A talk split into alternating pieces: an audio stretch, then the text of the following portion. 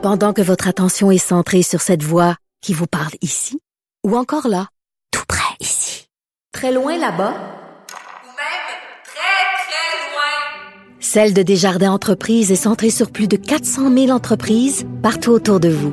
Depuis plus de 120 ans, nos équipes dédiées accompagnent les entrepreneurs d'ici à chaque étape pour qu'ils puissent rester centrés sur ce qui compte, la croissance de leur entreprise.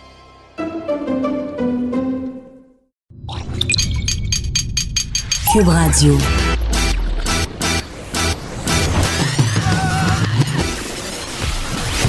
Pour elle, il n'y a jamais de mauvaise question. De 13 à 15. Les effrontés. Avec Geneviève Peterson.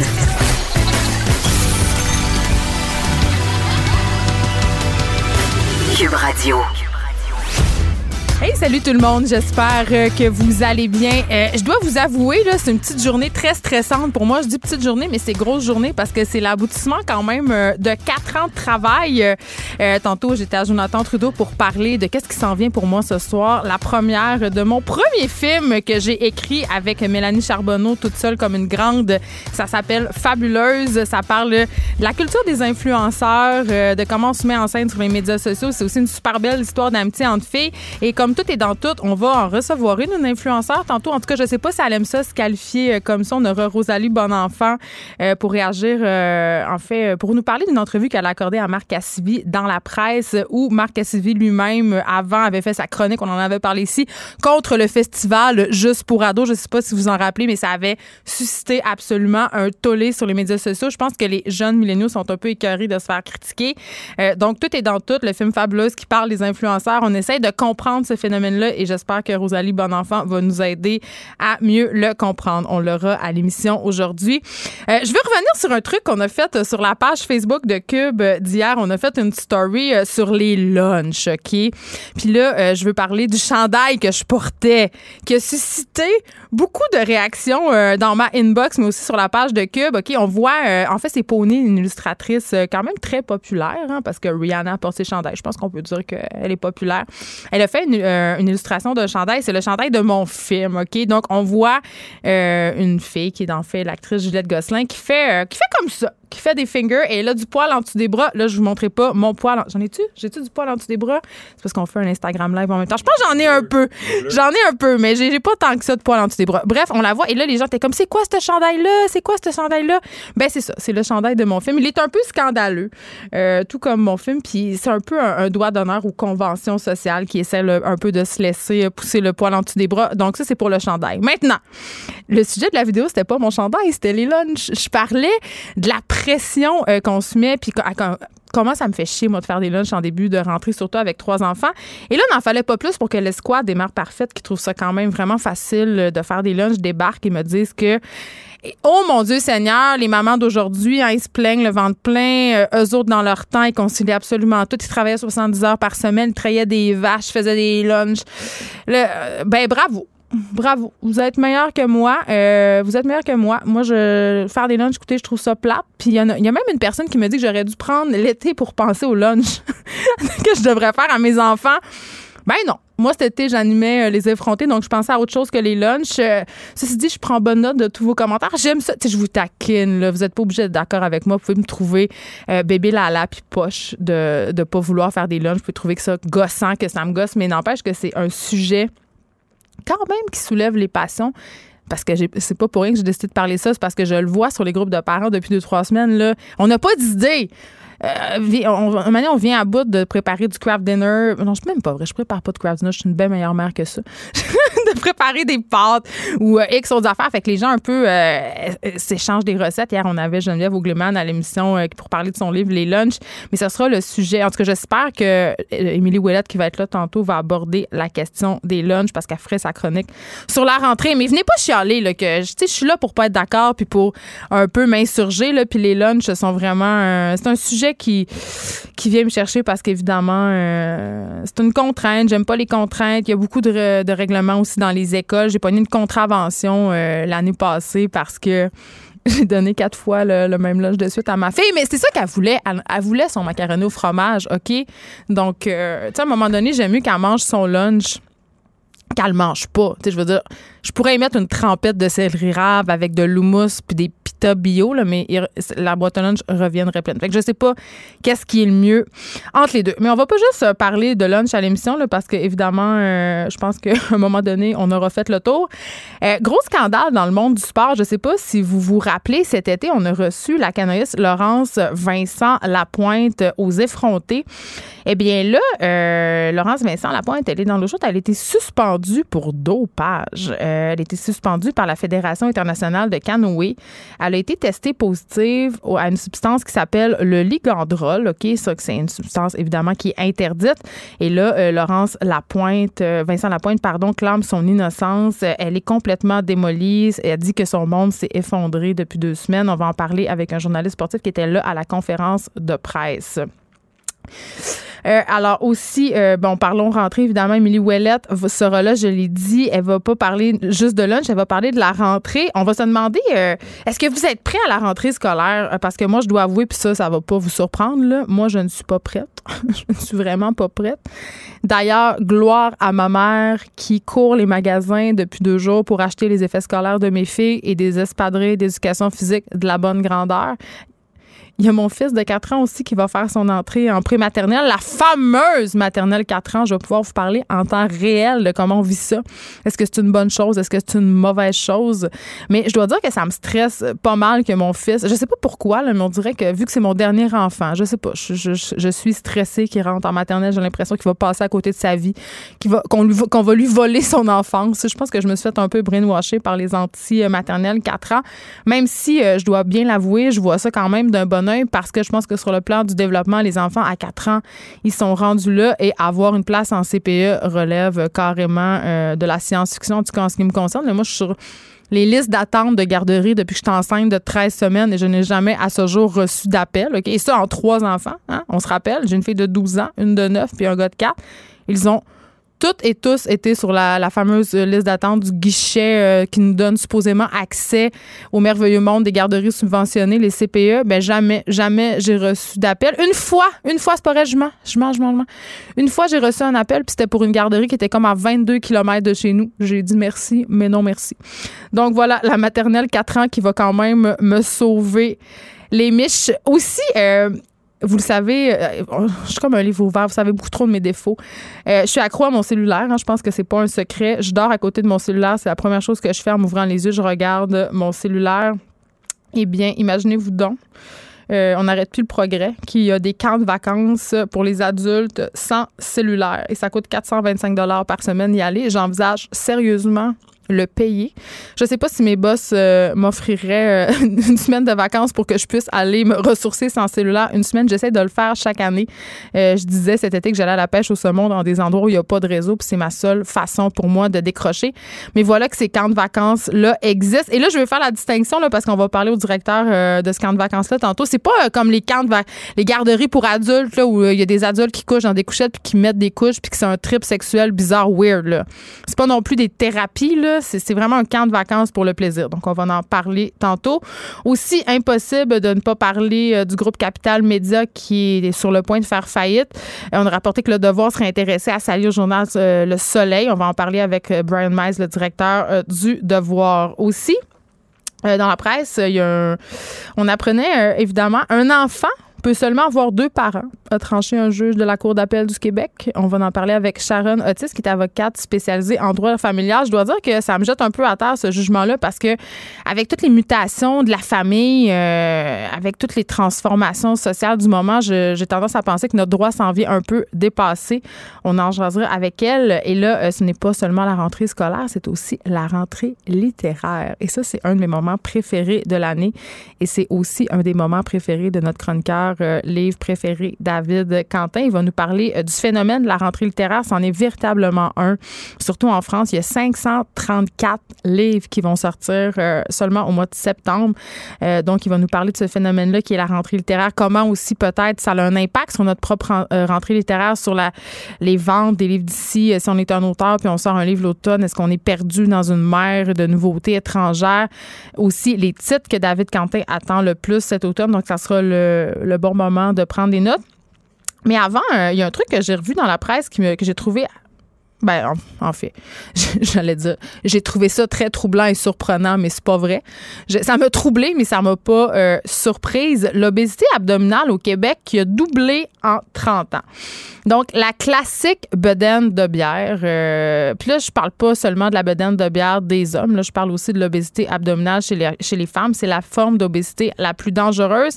Et là, je veux qu'on fasse attention. Là, je veux pas qu'on qu'on fasse de grossophobie ici. Là. Il y a des personnes, on en a parlé plusieurs fois, là, qui ont un surplus de poids, qui sont en santé, qui mangent bien. Mais là, c'est pas de ça dont il est question ici. C'est d'une nouvelle étude de l'Institut national de santé publique euh, qui précise qu'un homme sur trois a un tour de taille égal ou supérieur à la valeur seuil de 102 cm et, qu'une femme sur deux a un tour de taille égal ou supérieur à la valeur, la valeur seuil de 88 cm. Et ça, c'est quand même dangereux parce que l'obésité abdominale, c'est la forme d'obésité la plus dangereuse, en guillemets. C'est celle-là qui nous rend le plus susceptibles de développer des maladies chroniques comme le diabète de type 2, des maladies aussi cardiovasculaires. Et euh, euh, l'indice de masse corporelle, évidemment, est l'indicateur qui est utilisé pour la surveillance euh, populationnelle du poids, mais quand même, selon l'INSPQ, euh, ça, je trouve ça tellement important qu'on se le dise, qu'on en parle. Cette mesure-là, elle est un peu caduque. C'est une mesure imparfaite parce que ça tient pas en compte plusieurs facteurs, dont notamment la distribution de la masse adipeuse chez les individus. Ça tient pas non plus euh, compte euh, de la masse musculaire des gens, donc l'indice de masse corporelle, le fameux IMC. Là, euh, on, nous, on nous rabat les oreilles avec l'IMC depuis la nuit des temps. Là, c'est pas c'est pas juste à ça qu'on devrait se fier pour calculer notre poids. Puis il y a des gens qui ont un IMC euh, de plus de 30 qui sont classés euh, selon ce, ce- ce barème-là dans l'obésité morbide, là, qui sont, comme je le disais au début, des personnes qui sont super en santé, qui sont plus en forme que bien des gens minces, qui mangent bien. Donc, il faut faire attention. Mais c'est quand même troublant euh, de constater que l'obésité abdominale a doublé. Puis, ben, c'est plate à dire, mais c'est quand même dû ben, à nos habitudes de vie, évidemment, ce qu'on mange, euh, le fait qu'on fasse de moins en moins de sport aussi. Euh, et là, euh, évidemment, je vous, vous savez que c'est un sujet qui me tient à cœur. Je vais vous parler d'un livre euh, que je lis, ça a rapport avec ça, c'est un hasard. là. Euh, je suis en train de lire un livre qui s'appelle Code obésité. OK? Et je vous le suggère fortement. Je lis ce livre-là parce que ça fait un- une couple de semaines, j'ai posé euh, sur ma page Facebook une question sur euh, le régime cétogène. OK? Parce que je m'intéressais à ça. Je voulais savoir. Il y a plusieurs personnes ici au bureau qui font le régime cétogène, dont euh, notre animateur Jonathan Trudeau qui le fait depuis deux ans. Puis il m'a un peu lancé au défi parce que j'avais beaucoup de jugements sur ce régime-là, de me renseigner puis peut-être de le faire. Donc là, peut-être que je suis en train de le faire. Je vous tiendrai au courant. Mais sur, toujours est-il que sur ma page Facebook, dans la discussion sur le régime cétogène, il y avait plusieurs personnes, euh, des gens qui ne font pas nécessairement le régime cétogène, qui me parlaient de ce livre-là. Donc, Code obésité, tout ce que vous savez sur la perte de poids est faux. C'est un livre qui est écrit par un médecin euh, qui s'appelle le docteur Jason Funk. C'est un Torontois, c'est un néphrologue qui était spécialisé dans les maladies euh, liées aux reins. Et souvent, ces maladies-là, ils sont occasionnées par le diabète de type 2. Donc, le, le docteur s'est penché année après année sur le fait que ces patients étaient atteints de diabète puis qu'il leur prescrivait de l'insuline et qu'il les faisait devenir de plus en plus gros. Donc, c'était comme un peu un cercle vicieux. Ils faisaient du diabète de type 2 parce qu'ils étaient en surpoids puis ils leur prescrivait de l'insuline, ça les faisait devenir plus gros. Fait que s'est intéressé justement à l'insuline chez les gens. Et là, il explique dans son livre comment notre alimentation, euh, comment le sucre caché dans tous les aliments nous fait devenir gros et aussi sur euh, à quel point euh, on mange un peu n'importe que n'importe quand, n'importe comment. Et euh, évidemment, lui, il fait un peu la promotion du jeûne intermittent. Je veux pas me lancer là-dedans. Il y a vraiment des détracteurs. Il y a des gens qui ne jurent que par ça. Euh, mais toujours est-il que c'est un livre vraiment intéressant qui s'intéresse justement au phénomène métabolique derrière la prise de poids, qui s'intéresse aussi euh, aux, aux- multiples facteurs, euh, le statut social, euh, le niveau d'éducation, l'âge euh, et tout l'aspect hormonal. Donc, c'est vraiment, vraiment à lire si ça vous intéresse. Pas si vous voulez maigrir. là. C'est pas un livre de maigrissage. Puis moi, je suis pas pour ça, le maigrissage puis les régimes. Là. Mais c'est un livre un peu pour nous aider à mieux comprendre nos habitudes. Donc, je rappelle le titre Code obésité. Tout ce que vous savez sur la perte de poids est faux. C'est par le docteur Jason Fong. Un autre truc euh, qui a attiré mon attention, euh, je lisais dans le Journal de Montréal, la ministre euh, Geneviève Guilbeault, la vice-première ministre, qui croit que le temps est peut-être venu hein, de se pencher sur la possibilité d'instaurer un congé parental pour les députés. Et pourquoi elle dit ça, Madame Guilbeault? Eh bien, elle est enceinte de son deuxième enfant.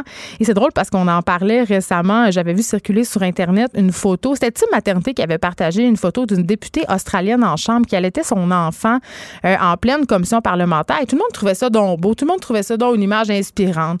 Euh, les gens étaient là, vous voyez, c'est possible, concilier travail, famille, euh, les femmes peuvent tout faire. Et moi, j'avais, je souligne le côté pernicieux de ce genre de démarche-là, de ces photos-là. Et je trouve que Geneviève Guilbeault, c'est intéressant ce qu'elle dit. Elle dit, euh, écoutez, le moi, je vais devoir m'absenter un petit moment parce que j'ai pas de congé parental comme les autres citoyens, mais avant d'être une députée, d'être la vice-première ministre, elle est une citoyenne. Geneviève Guilbeault, elle paye des taxes comme tout le monde et elle a le droit euh, de s'arrêter. C'est fou parce qu'on on se dit, euh, il y a pas beaucoup de femmes qui sont en politique. On crie partout qu'il faudrait que ça soit la parité. C'est certain que c'est pas tellement attirant de se lancer en politique quand tu sais que tu n'auras même pas le droit à un congé parental. On sait que la vie politique, c'est excessivement exigeant pour la famille. Euh, donc, ça serait peut-être bien euh, que les euh, femmes qui se lancent en politique puissent bénéficier des mêmes avantages que les citoyennes parce qu'après, on sait qu'elles devront donner beaucoup. Euh, donc, je disais aussi plus tôt cette semaine que le monde du travail ne s'était pas adapté aux familles. En voici une autre preuve. Les députés sont aussi des citoyennes. Geneviève Peterson, la seule effrontée qui sait se faire aimer. Jusqu'à 15, vous écoutez Les effrontés. La rentrée scolaire avec Émilie Ouellette, Mm-hmm. humoriste, humoriste et chroniqueuse adorée, qui poursuivra avec nous euh, toute l'année. Je suis vraiment Eh, contente. Moi aussi, très contente parce que c'est un peu c'est un bon match. Ben, écoute, moi, je t'ai découvert, euh, je t'ai découverte par hasard. J'ai fait un topo euh, sur ton Absolument. spectacle. Oui, je te connaissais pas. Je, puis j'étais là, ah, c'est qui cet humoriste qui fait des spectacles maman bébé euh, Ouais. dans les, euh, j'allais dire les CHS. Pas mais ça serait une bonne idée. Ça serait une bonne idée. Euh, non, mais dans les maisons de la culture. Puis Ouais. euh, je t'avais trouvé vraiment intéressante. Puis je t'avais invité par hasard à l'émission. Absolument. euh, puis c'est ça. Après, tu fais partie des meubles maintenant. Ah, je peux ben plus me passer de toi. Tu vois, je suis très heureuse parce que c'est très réciproque. Parce que, euh, tu sais, voilà. c'est ça, je trouve ça le fun que tu nous parles de ta vie de famille. Tu as trois enfants, j'en ai trois. Ça, va, j'arrête pas de t'en enlever un. C'est parce que je refuse, je veux pas. Je le sais qu'il y en a un que t'aimes moins, mais Ouais, c'est généralement, on le dit pas. Il est moins beau que les Ah, autres. Je le sais, je le sais. Il y a peut-être d'autres qualités. Ah, assurément. Les... Mais on l'espère hein, pour lui. Ben, il, écoute, il les vivra, il les découvrira en thérapie. Et là, ben, moi, je, je fais tout le temps la blague à mes enfants quand ils chialent contre moi. Je dis, ben, gars, ça te ferait quelque chose à parler en thérapie. là, tu vas pas payer ça pour rien. Absolument. Mais Moi, non, je trouve ça, que ça, ça c'est un bon sujet, ça, la thérapie future de nos enfants. Ouais. Mais là, tes enfants, est-ce qu'ils rentrent tous et toutes à l'école? non, là? là, Parce j'en- que là, J'ai, moi, en fait, je voulais, c'est ça, je voulais aborder la rentrée parce qu'il n'y a pas juste. OK, il y a, il y a aussi la rentrée des garderies pour ceux que les enfants vont à la garderie. C'est-à-dire que souvent, c'est quand il y a des plus vieux de 5 ans qui rentrent à l'école qu'il y a de la. tu sais, il y a de la place. Fait enfin, septembre, tu t'es appelé, en c'est- tout cas, euh, dans genre- un monde chimérique. Genre. Fait que moi, j'ai trois enfants sur quatre qui font une rentrée scolaire. J'ai ma grande qui rentre en cinquième année, mon fils qui rentre en troisième, puis. ma- Tu cherches? Oui! Vous voyez pas, mais je la vois chercher. Hey, moi, c'est, moi, des fois, ils me demandent la date de naissance Non, de non, mes enfants, puis je dois réfléchir. Mais c'est impossible. C'est ça. Mais là, euh, ouais, tu vas chez le dentiste, puis il faut comme c'est quoi la date de naissance? Euh, euh, euh, euh, Non, non. En plus, ça. moi, euh, ils ont pas le même père. Fait que Ah, des fois, je suis fourrée des noms de famille. Absolument. Je ce genre de femme-là, oui. Ben ab- absolument. Puis moi, ils ont même pas le même. On est le même père, mais ils pas le même nom de famille. On a décidé Oui, parce que vous Fait autres, vous avez euh, décidé de, de contrer les lois Voilà. du patriarcat. Il y a tellement, il y a tellement de choses à parler toute Les gens l'année. ces- il- ça nous prenait une année complète pour aborder Ben tous ces là. sujets. Euh, et puis j'ai ma troisième, donc qui va rentrer en maternelle. Fait que là, c'est Oh une c'est ça. Fait que là, moi, dans le fond, j'ai analysé ça, puis il y a des symptômes qu'on peut avoir à la rentrée. Puis je me suis dit, ça serait fun qu'on parle des symptômes que les parents peuvent avoir à la rentrée, parce qu'il y a différents symptômes. En puis, qui va- et moi qui va te diagnostiquer, je vais te diagnostiquer ça la semaine prochaine. là, la semaine prochaine, si tu as ces symptômes-là, ça se peut que tu vives une rentrée. Mais je pense que je les ai déjà, là, parce qu'on est pas mal dedans. Ah, ben, ouais. Est-ce que tu as fait les achats scolaires? Hey, c'est ça, je disais, tu m'as pas entendu au début de l'émission parce que tu t'en venais, mais Oui. j'ai donné, moi, j'ai, j'ai une bo- ma, ma mère les a fait à ma place. Ah oui. C'est vraiment, ma mère, c'est une déesse. Mais. Si elle était pas là, Est-ce je que c'est suivrais pas. Tu la? Je la garde pour moi. Mais euh, c'est quelque qu'elle, chose elle a fait ça. Ben, je sais pas si elle aime faire ça parce que c'est rochant, là, mais elle aime ça faire ça avec mes enfants parce que ça les rend heureux. Ah, t'es allée avec tes enfants. Elle est allée avec, euh, avec ma fille acheter les effets scolaires. Euh, ma fille plus vieille, elle adore l'école, elle adore la rentrée scolaire et elle est en charge d'acheter les effets scolaires pour tous les enfants. Les autres enfants s'en sac, mais elle, elle a tout acheté avec ma mère. Ouais. Fait toi, tes trois enfants sont à l'école. Mon fils s'en va en pré-maternelle. Donc là, je capote. Mon cœur de mère capote. Donc voilà. En Donc, vrai euh, maternelle, donc dans un endroit où il n'y aura pas de place dans une école. non, il y a de la place parce que dans mon, dans mon quartier, euh, c'est considéré comme un Maternelle 4 quartier ans. défavorisé. Voilà, bon. Donc, il y en a, y en a une. tout, c'est ta première rentrée all-in. Tout est dans tout. C'est ça. Donc, c'est ma mère qui a acheté les fournitures Fait que scolaires. pas, mais c'est ça. Mais donc, puis là, il va falloir les identifier. Va... Ah, mais Alice va tout faire ça. Écoute, Ah, elle est merveilleuse. Elle, je la louerais peut-être. non, mais elle aime ça étiqueter, mais c'est quand même. euh, Ben, ça déjà- peut être un stress. Émilie, j'ai déjà failli me battre dans un bureau en gros parce qu'il restait juste un cartable euh, 3 pouces. Absolument. Ben oui, puis carte à 3 pouces avec truc en transparent pour le ça. dessus puis à l'intérieur déjà pochette. j'ai vraiment littéralement failli frapper Ouais. une mère. Ouais, Ben, je suis. Écoute, je- moi, j'ai remis. tellement agressive, là. Ben, Je le voulais, je voulais pas aller à un autre bureau. Puis elle non plus, définitivement. Ça.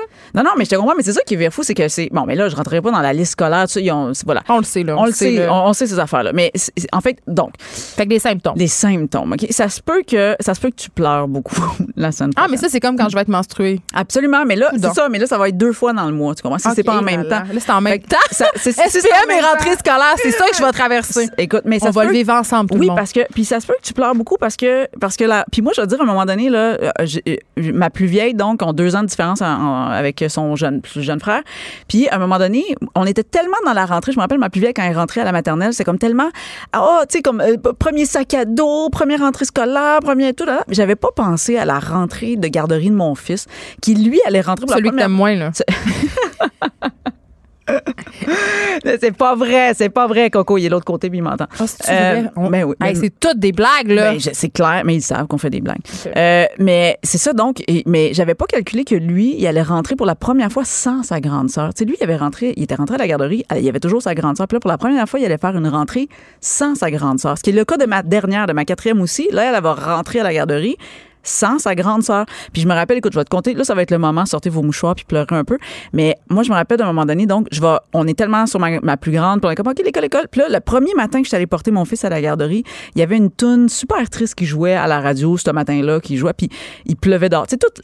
Ben oui, c'était le film. Et là, et, et mon fils qui fait comme, ah, il fait, maman, tu sais, il dit, mets plus fort la chanson, tu sais.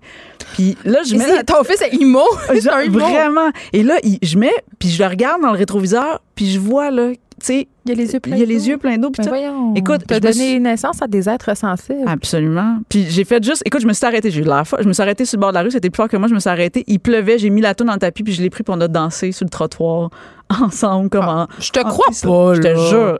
C'est arrivé pour vrai. Oui, c'est arrivé pour pour les vrai. biens de la chronique que tu mens. Zéro, zéro. Si je mentais, je ferais des punchs beaucoup plus efficaces que ce que je viens de te dire. Là. Euh, pour vrai, j'ai fait ça parce que. Mais moi, je- Il va s'en rappeler toute sa vie. C'est vraiment beau. mais moi, ça, c'est genre. Mais je vais. Ça, ça équilibre les moments où je crie souvent à la maison. Ah, ah, ah, ah, Tu comprends? Voilà. Fait que, fait que j'ai, mais je me suis dit, et c'est là que je me suis dit, OK, mais il faut, toutes les rentrées sont importantes. C'est-à-dire, on va focuser souvent sur l'école, mais même si ton enfant rentre à la garderie. Tu veux dire les passages. mais les passages. Puis, Ouais. tu sais, des fois, c'est une nouvelle éducatrice. Des fois, c'est la même garderie, mais ça va être une nouvelle éducatrice. Ben, c'est Dieu sait que ça change souvent. là. Moi, ma fille, en, ma- en première année, ils ont changé quatre fois de prof dans la même année. euh, oui, ça n'avait fait aucun sens. Voilà. Fait que ça se peut que tu pleures à ces moments-là aussi. Tous des symptômes de la rentrée, même si c'est trois mois. C'est ça, on pleure tout le temps. Bref, c'est la même affaire. Euh, après ça, d'autres symptômes que tu peux avoir, ça se peut que tu sois soulagé. Ça aussi. Ben là, c'est- j'aime ça que tu dises ça se peut. Non, non. Tu sais, il y a tout le temps la joke, mes vacances commencent quand l'école Quand- recommence. oui. là. Mais là, il y, a, ah, là, il y a encore l'escouade des mères parfaites qui Ah. vont m'écrire que si je voulais pas d'enfant, j'avais chapeau en juste un enfant faire. Mais c'est ça, c'est pour ça que j'équilibre, tu comprends? Puis je dis, ça se peut, parce que ça se peut que ce soit des symptômes que t'ailles, mais ça se peut que ce soit des symptômes que t'ailles pas. Ah, mais c'est normal d'être écœuré, OK, quand t'as passé l'été avec tes enfants, puis trois jours Ouais. plus tard, la rentrée, tu t'ennuies de ce temps d'été À- où t'étais débonnaire. À Noël, t'es content, t'as hâte. C'est ça, c'est bien fait, la vie. c'est le cycle de la vie. C'est le cycle de la vie, c'est le cycle de la rentrée. Moi, je te dirais que j'ai une bonne partie de moi aussi qui est soulagée que l'école commence. T'es pas obligé d'être violente, là. Euh, tu frappes ton micro. pis tout. Non, mais il y a, y une partie de moi qui est soulagée que la rentrée commence parce que moi, j'ai eu mes enfants tout l'été. Mais c'est ça que j'aime. Quand l'été arrive, je suis comme, wow, on n'a plus besoin de faire des lunchs, on n'a plus besoin de se coucher. Je pense que ce qui est dur, c'est la routine, retomber dans justement cette routine un peu militaire. Oui, mais en même temps, moi, j'ai hâte. Tu comprends? Là, d'un côté, Ah ouais. c'est ça. Le symptôme où je suis soulagée, c'est que moi, j'ai hâte parce que j'ai souvent l'impression que mon travail, en, en étant travailleur autonome et à la maison, se fait deux fois moins Ben, rapidement durant l'été. Fait que, autant que je suis contente de vivre des affaires avec eux, autant que là, moi, de la semaine prochaine, je fais comme, oh my lord, tu sais, comme à 8 heures, ils vont être partis. Tu comprends? Tu sais, Hey, c'est- que de liberté. Mais toi, t'es un peu comme moi, c'est-à-dire, moi, des fois, je- j'entretiens des pensées un peu utopiques. C'est-à-dire? Ben, je me dis, ah, aujourd'hui, j'ai ça à faire, mais c'est pas grave, je vais travailler pendant que les enfants vont jouer dans la maison. Exact, ça arrivera Et là, jamais. là, là, là. C'est comme vouloir parler au téléphone. Moi, c'est drôle. Dès que je dis à mes enfants, là, chut, maman, faut qu'elle fasse un, Un téléphone, téléphone. important. Tout arrive. La Troisième Guerre mondiale envie- déclare. Un moment donné, j'ai fait une radio et ma fille est venue se chercher Ah. un verre d'eau. Fait Live. J'ai servi un verre d'eau live à la radio à mon enfant. Ah, mais moi, tous les contrats que j'ai Impossible. négociés en changeant des couches, en- tu sais, des fois, c'est ça. C'est. Pour ça que tu te fais avoir sur le salon. Ben oui, où je me.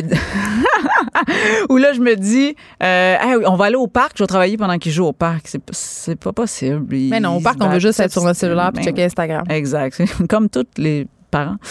Euh, fait que bref, ça se peut que tu sois soulagé ou un peu, ça soit que c'est un autre symptôme. Puis on vous juge pas. Ben vous avez le droit d'être soulagé, vous avez le droit Oui. d'avoir de la peine. Là, il faut ramener. Là, excusez, je vais faire une petite montée de lait, Ah, là, mais il faut ramener les extrêmes, là, OK? C'est pas parce que je suis soulagée que mes enfants recommencent que je suis une mère à bout qui veut pas les avoir puis qui aurait pas dû en avoir. Et c'est pas parce que je suis contente d'être avec eux puis d'avoir du fun que. Euh, desperate housewife que juste ça dans le. Exactement. Fait qu'à un On peut-tu on peut-tu- être- on peut-tu comme être un mélange de tout? de tout ça. Moi, des fois, je, je ressens de la félicité. Ah, ça, c'est un beau mot, félicité. Je ressens de la ben oui. félicité à, à l'idée de ma maternité. Puis des fois, j'étais curée puis je les vendrais au, plus, Oui. au moins offrant du bord de la rue. Absolument. Puis tout ça est normal. Euh, Tout ça est normal. Je suis tombée sur une anecdote. Là, j'ai revendu une anecdote qui est pas la mienne, mais que, que j'ai trouvé très drôle d'une mère sur Facebook qui a dit là, je, je- je suis comme tannée de mes enfants, je les donne, genre. Mais elle a expliqué, mais elle a expliqué carrément c'était quoi ce qui venait d'arriver, c'est qu'elle avait un enfant de 3 ans qui est venu y porter un cornet de crème glacée, puis elle, elle, comme, comme elle dit, elle vient me porter de la bouffe tout le temps, à moitié manger. Fait qu'elle dit mon réflexe c'est de faire. C'est ça, exact. Fait que je, je, je suis en train de manger, puis elle dit je prends une bouchée du, du cornet, puis sa petite fille la regarde, puis elle fait euh, je sais pas si c'est correct. Puis là, sa mère a fait comme le genre, elle s'attend à ce qu'il y ait de la crème glacée partout, elle a fait un dégât, nan, Mais non, sa petite fille de 3 ans, il a dit c'est parce que je me suis trompée de main en m'essuyant les fesses aux toilettes, puis j'ai essuyé avec mon cornet. Fait que la mère venait de prendre une lichée Ah! du cornet que l'autre s'était essuyé avec. Fait que là, elle était juste. Mais écoute, c'est pissant de rire, là, cette, cette année-là. Elle était juste comme, ah, je suis, là, je les donne. Genre, Mais c'est sûr avec un cornet, c'est euh, quand même particulier? elle s'est trompée. Moi, mais c'est froid. mais elle, elle s'est sûrement rendue compte tout de suite après. Moi, ma mère, elle me disait quand j'étais petite, quand elle était à bout, elle disait Je vais t'échanger contre un poisson rouge. Mais- ah oui. J'en ai parlé en thérapie. Ben oui, mais non, mais c'est ça. Mais ce que je veux dire, c'est que tu comprends maintenant. Je veux dire, il y a des moments comme Eh ça oui. que jamais on t'a dit que tu allais vivre en tant que parent. Jamais il y a quelqu'un qui va t'en Ben, préparer à dire ça se peut que tu liches le cornet de ton enfant puis qu'il se soit essuyé les fesses avec. Tu sais, qu'est-ce que j'ai dit à un moment donné à ma mère quand j'ai eu mon, mon, euh, mon premier enfant? Moi, j'étais enfant unique, OK? Puis Oui. j'ai pas gardé quand j'étais petite. Là. Non.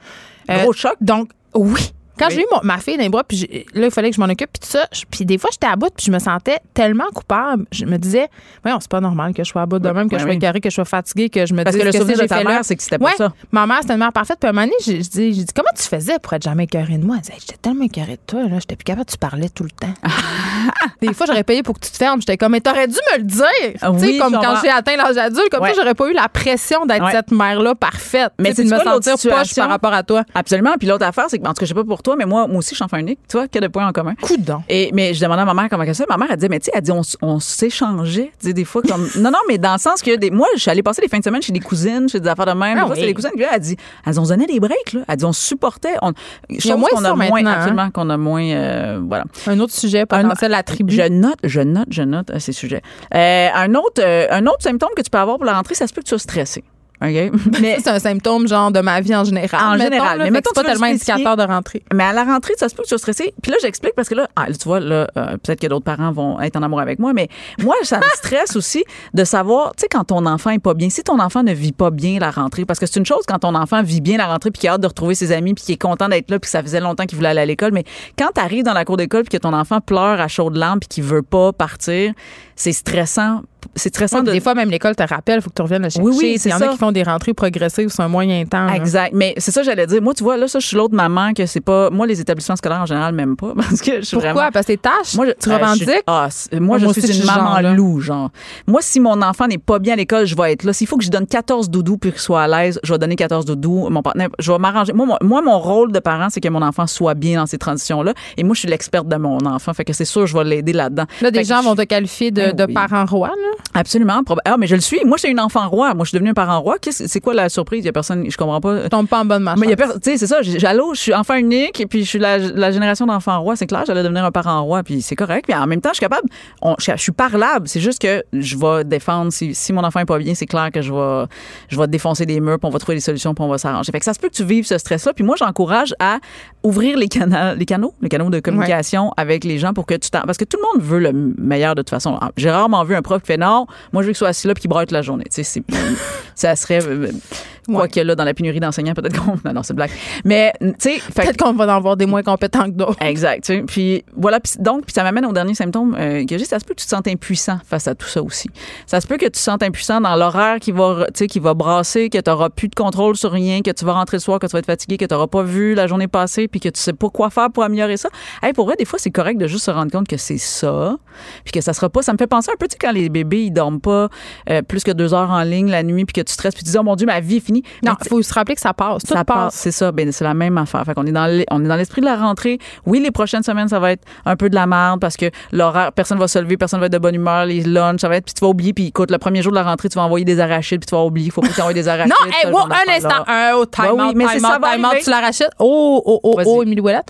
C'est euh, la commission scolaire de Montréal? Oui, recommande maintenant qu'on peut On envoyer peut, des arachides. on peut tout faire, là, parce que ça va faire l'hégémonie alimentaire, Fait la police si- de la boîte à lunch, là. Ça, c'est une sacrée bonne ça, nouvelle. une autre. Ben, oui, mais en même temps, ça se peut que si ton enfant a des allergies, ton stress augmente aussi parce que ça, tu sais pas comment ça va être géré. Mais moi, j'ai réfléchi à cette question-là, je me disais, ton enfant qui a des allergies, là, il va vivre dans le monde, OK? On Absolument. pourra pas toujours contrôler les arachides. C'est vrai que euh, quand ils sont petits, c'est ça qui est plus c'est ça qui est peut-être angoissant, mais je pense que euh, Ah, mais rapidement, rendu, rendu en première année, Ou en euh, maternelle, il doit pas mal le ben, savoir. quand même, puis je pense que les professeurs sont bien au courant que dans ces enfants-là ont Oui, des épipènes aussi, là, la plupart du temps. Oui, mais en général, tu veux pas avoir une épipène par jour, là. Tu fais pas comme. Parce que, euh, tu sais, euh, ce que je trouvais gossant avec le sans arachide, Ouais. euh, c'est que, notamment au niveau des collations, c'est qu'il y avait beaucoup d'affaires préparées euh, sans arachide qui sont dégueulasses. C'est plein de sucre. On, parlait Oui. d'obésité tantôt au début de l'émission. Ouais. Plein de sucre, plein d'huile de palme, plein de cochonneries. Absolument. Juste pour avoir le petit maudit logo sans, Sans- arachide, ouais. là. Ouais. Ça, Mais puis il faut sensibiliser nos propres enfants. Moi, mes enfants n'ont pas d'allergie, mais, mais non. Tu sais, comme demande, assure-toi. Fais pas juste partager toute ta bouffe à tout le monde. C'est ça, puis je Euh, pense que la nouvelle politique, en tout cas les recommandations de la CSDM, c'est de dire s'il y a un enfant dans la classe qui est mortellement allergique Ouais. aux, aux arachides, eh bien, euh, ils seront avertis, les autres élèves. Là, et là, il y aura. Sensibilisation dans la classe. et là, euh, les enfants de cette classe-là, évidemment, n'apporteront pas d'arachides. Oui, c'est juste de systématiser toute cette affaire-là, puis de pénaliser tout le monde, alors que peut-être que personne allergique aux arachides dans l'école. Ça m'étonnerait parce qu'on sait qu'il y a quand même beaucoup d'enfants. Oui, oui. Non, non, mais même- fait. Mais en fait, c'est de le réfléchir puis de, de l'agir absolument. Fait que bref, mais tu vois, donc il y a plusieurs. euh, la rentrée comporte plusieurs euh, questionnements. Mais donc, si vous avez ces symptômes-là, euh, vous êtes normaux, c'est ça que je voulais dire. Puis ça passe. Et ça passe, c'est ça. Et puis après ça, plus les enfants vieillissent, plus ils sont capables de eux-mêmes se responsabiliser. Tu parlais de ta plus vieille qui fait elle-même sa liste scolaire, qui fait. Tu sais, Ouais. fait que c'est ça aussi un peu la job. Le que-. Ouais, puis tout peut pas être parfait. Là, moi, je souffre de, Ben ça- de- en début d'année. Là. De quoi tu veux que ce soit parfait? Ben, on dirait que j'ai un regain de motivation. Là, je fais des petits lunchs, puis je fais toutes sortes Ouais. d'affaires. Tu sais, je veux que puis là, plus ça l'avenir avance, plus je sens qu'un restant de macaroni dans le thermos. Tu Ça fait. sais, je magasinais des bento box tantôt là, sur Amazon. Ouais. Tu sais, Ah, je vais en mettre plein de petites affaires. Ils vont aimer ça, ils vont tout manger. Ça. Tu sais, je souffre du, euh, Oui, du oui. syndrome de. Moi, j'aimais beaucoup la rentrée puis l'odeur euh, des cahiers neufs. Oui.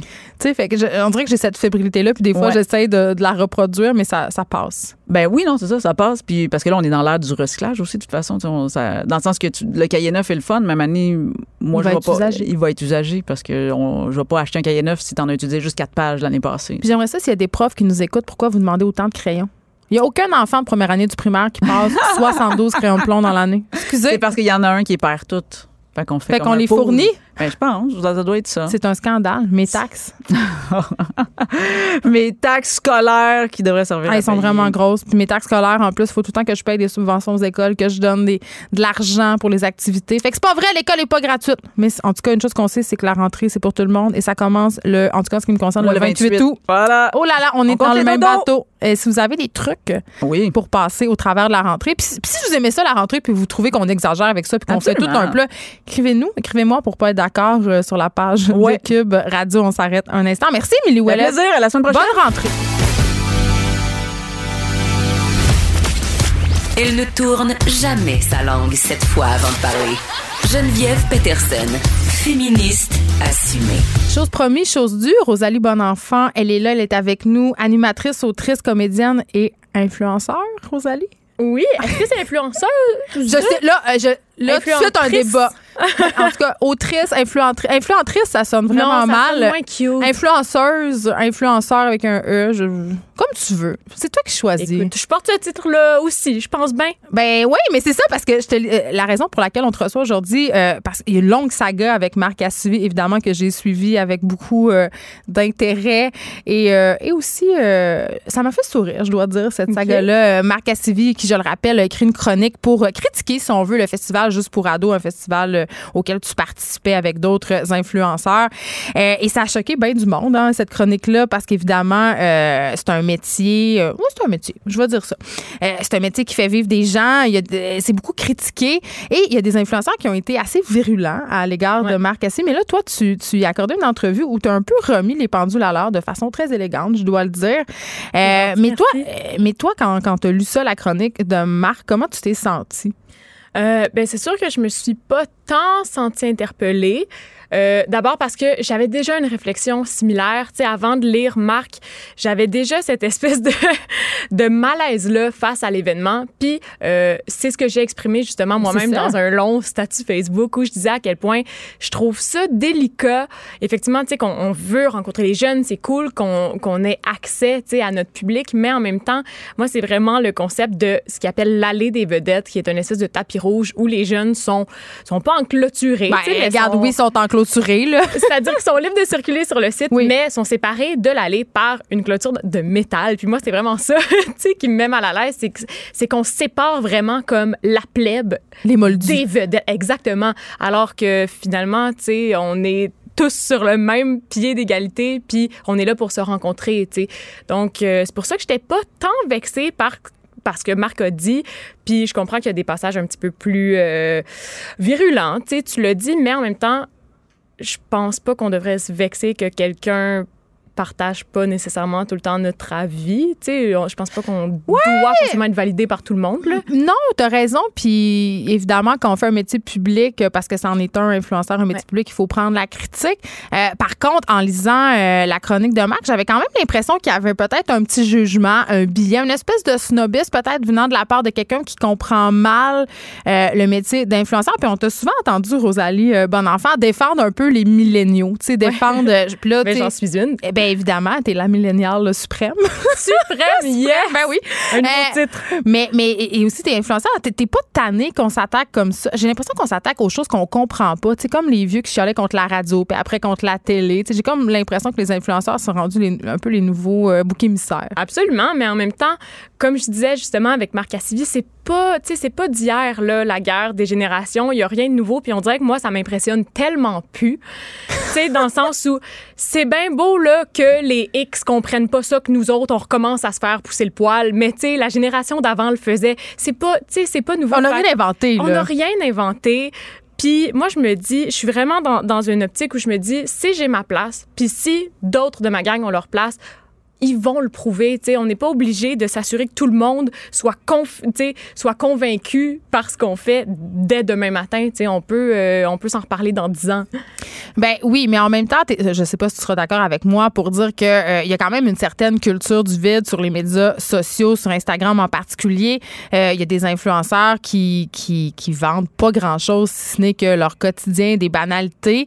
Euh, je me demande toujours si... je- Je sais pas comment je me positionne par rapport à ça. Je me demande tout le temps si c'est bien ou mal, si c'est du vrai contenu, mais quand même, on, on dénonce beaucoup cette culture du vide-là, pareil. Absolument. Puis je pense que c'est facile de s'appuyer là-dessus pour un peu démoniser les réseaux sociaux Parce en qu'il y a entier. autre chose. Parce qu'il y a autre chose. C'est sûr que c'est pas ce qui est le plus populaire présentement, mais on est au premier balbutiement, tu sais, de toutes les plateformes, que ce soit YouTube, Instagram ou quoi que ce soit. Ça, d'après moi, ça va continuer de se développer. Puis je pense que le contenu qui fonctionne actuellement, c'est pas le contenu qui va fonctionner nécessairement plus tard. Puis ultimement, tu sais, du divertissement, c'est du divertissement. Moi, quand je regarde, par exemple, Véro, qui est l'animatrice chouchou et adorée du Québec, moi, en tout cas, toutes les fois où je la vois à la télé, je la vois sous son meilleur jour, où elle nous présente le plus beau de ce qu'elle est puis de ce qu'elle fait. Sur les réseaux sociaux, c'est pareil, tu sais. Fait que tu dis seulement que c'est un, un autre média. C'est un autre média, puis tu sais, les, les gens ont toujours existé dans le regard des autres. C'est juste que maintenant, on peut le faire à plus grande échelle. Sauf que ça a quand même une, une répercussion sur l'image, si on veut, qu'on a de nous-mêmes, euh, les, st- les standards de beauté aussi. Instagram influence notre vision de qu'est-ce qui est beau, de qu'est-ce qui est laid. Moi, j'ai des filles euh, qui consomment Instagram, dont ma fille de qui va avoir 13 ans, puis je, je le vois, là, je le vois, l'effet que ça a sur elle. Euh, je le vois, elle les suit, ces filles-là, elle veut être comme elle.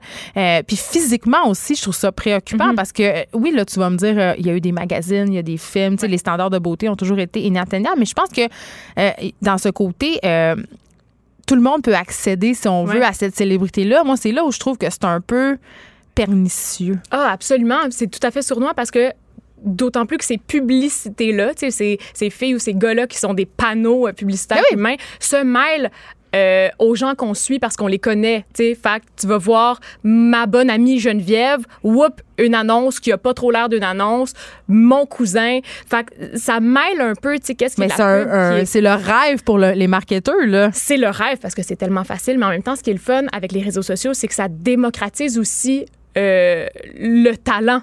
C'est que tout le monde est libre d'offrir ce qu'il veut, mais tout le monde est libre de suivre ce qu'il veut. Ah, ça, c'est la chose qu'on dit, qu'on dit pas trop souvent. On le dit pas Vous trop êtes souvent, libre de mais pas on- me suivre. Ah, mais moi, je le dis complètement. Tu sais, je pense que je suis 60 personnes, puis j'ai décidé que j'avais pas envie de me sentir mal sur les réseaux sociaux. J'avais pas envie d'offrir ça non plus. Donc, je suis des gens qui me ressemblent. Puis, tu sais, je sais que j'ai 22 ans, j'ai quand même développé mon libre arbitre et tout. Je suis pas une fille de 15 ans qui, est- qui peut être plus influençable ou influencée. Mais quand même, je pense qu'avec un petit peu de contrôle, on peut prendre les réseaux sociaux puis faire quelque chose de beau avec ça. Est-ce que tu penses que la politique d'Instagram, parce qu'en ce moment, ils testent au Canada euh, puis dans d'autres pays d'ailleurs, euh, ils ont enlevé les likes, c'est-à-dire Ouais. qu'ils sont toujours là, mais on peut plus les voir. Toi, tu peux voir tes propres likes, mais les gens euh, ne peuvent plus voir ceux des autres. Est-ce que tu penses que ça va avoir des réelles répercussions sur la façon dont les jeunes, justement, vont être influencés par cette plateforme-là? J'espère parce que, comme tu l'as dit, c'est ça, la beauté est ce qui est touché en premier par. Mais on continue à, à les voir, ces On photos-là. continue à les voir, mais en même temps, tu sais, c'est tellement facile d'a- d'atteindre ce succès-là instantané, cette glorification C'est si instantanée. facile que ça. Parce Ah, que moi, oui. j'ai l'impression qu'il y a beaucoup d'appelés, peu d'élus. C'est pas parce que tu veux devenir influenceur puis que tu veux devenir connu sur les médias sociaux, sur YouTube, que tu vas y arriver. Ça prend. Il faut que tu t'occupes une niche, il faut que tu aies un propos, il faut que tu ouais, sois là. Mais les c'est une règles vraie à job, suivre là. sont plus simples que pour devenir, par exemple, un artiste. Tu sais, tu peux googler très bien comment avoir des abonnés, puis ils vont te dire, ben prends des photos avec un meilleur éclairage, montre un petit peu plus de peau. Tu sais, c'est Ah, ça, vraiment c'est pas, euh, déprimant. Ça, c'est déprimant. Mais en sachant que c'est aussi facile, je pense que si on enlève les mentions j'aime, t'as peut-être plus ce but-là à atteindre, tu sais, Mais d'a- qu'est-ce qui d'avoir une reste photo après? à 10 000 likes. Oui, mais qu'est-ce qui reste après? On- tu viens de le dire, là. Euh, c'est facile d'avoir des abonnés, euh, prendre des meilleures photos, euh, montre plus de peau, mais. Mais on peut Ces gens-là, oui, mais ces gens-là, ils vont vieillir aussi, hein. Tu sais, mettons, Absolument. je me dis, Elisabeth Rioux, tu sais, je l'admire, euh, elle fait des maillots de bain, elle est super belle. Euh, tu sais, c'est quand même, elle a bien réussi, mais je me dis, crime, cette fille-là, quand elle va avoir perdu sa valeur, entre guillemets, puis là, on met des gros guillemets sur tout ça parce que c'est de dire qu'une femme qui est jeune, c'est une femme qui est belle, Mm-hmm. puis bon, on peut aller plus loin que ça, mais quand ça, ça va être fini pour elle, tu sais, c'est quand même, c'est éphémère tout ça, là. Oui, c'est éphémère, mais en même temps, moi, ce que je me dis, c'est pourquoi c'est un- c'est une préoccupation collective. Tu sais, Elisabeth Rioux, là, moi, je me dis, dans 10 ans, si elle voit que, whoop, elle a peut-être plus le corps qu'elle avait, il me semble que c'est sa responsabilité de prendre sa vie en main. puis c'est comme les mannequins. C'est comme les mannequins comme ont- les mannequins. C'est ça. Absolument. Puis, à un moment donné, je pense que on va pouvoir passer à autre chose parce que à la base, ce qui est beau, c'est que la communauté reste. Tu sais, on est libre d'offrir ce qu'on veut. Moi, si j'ai envie de dire à mes abonnés, hey, ce matin là, je suis dans ma semaine, j'ai mal au ventre, j'ai mal dans le dos.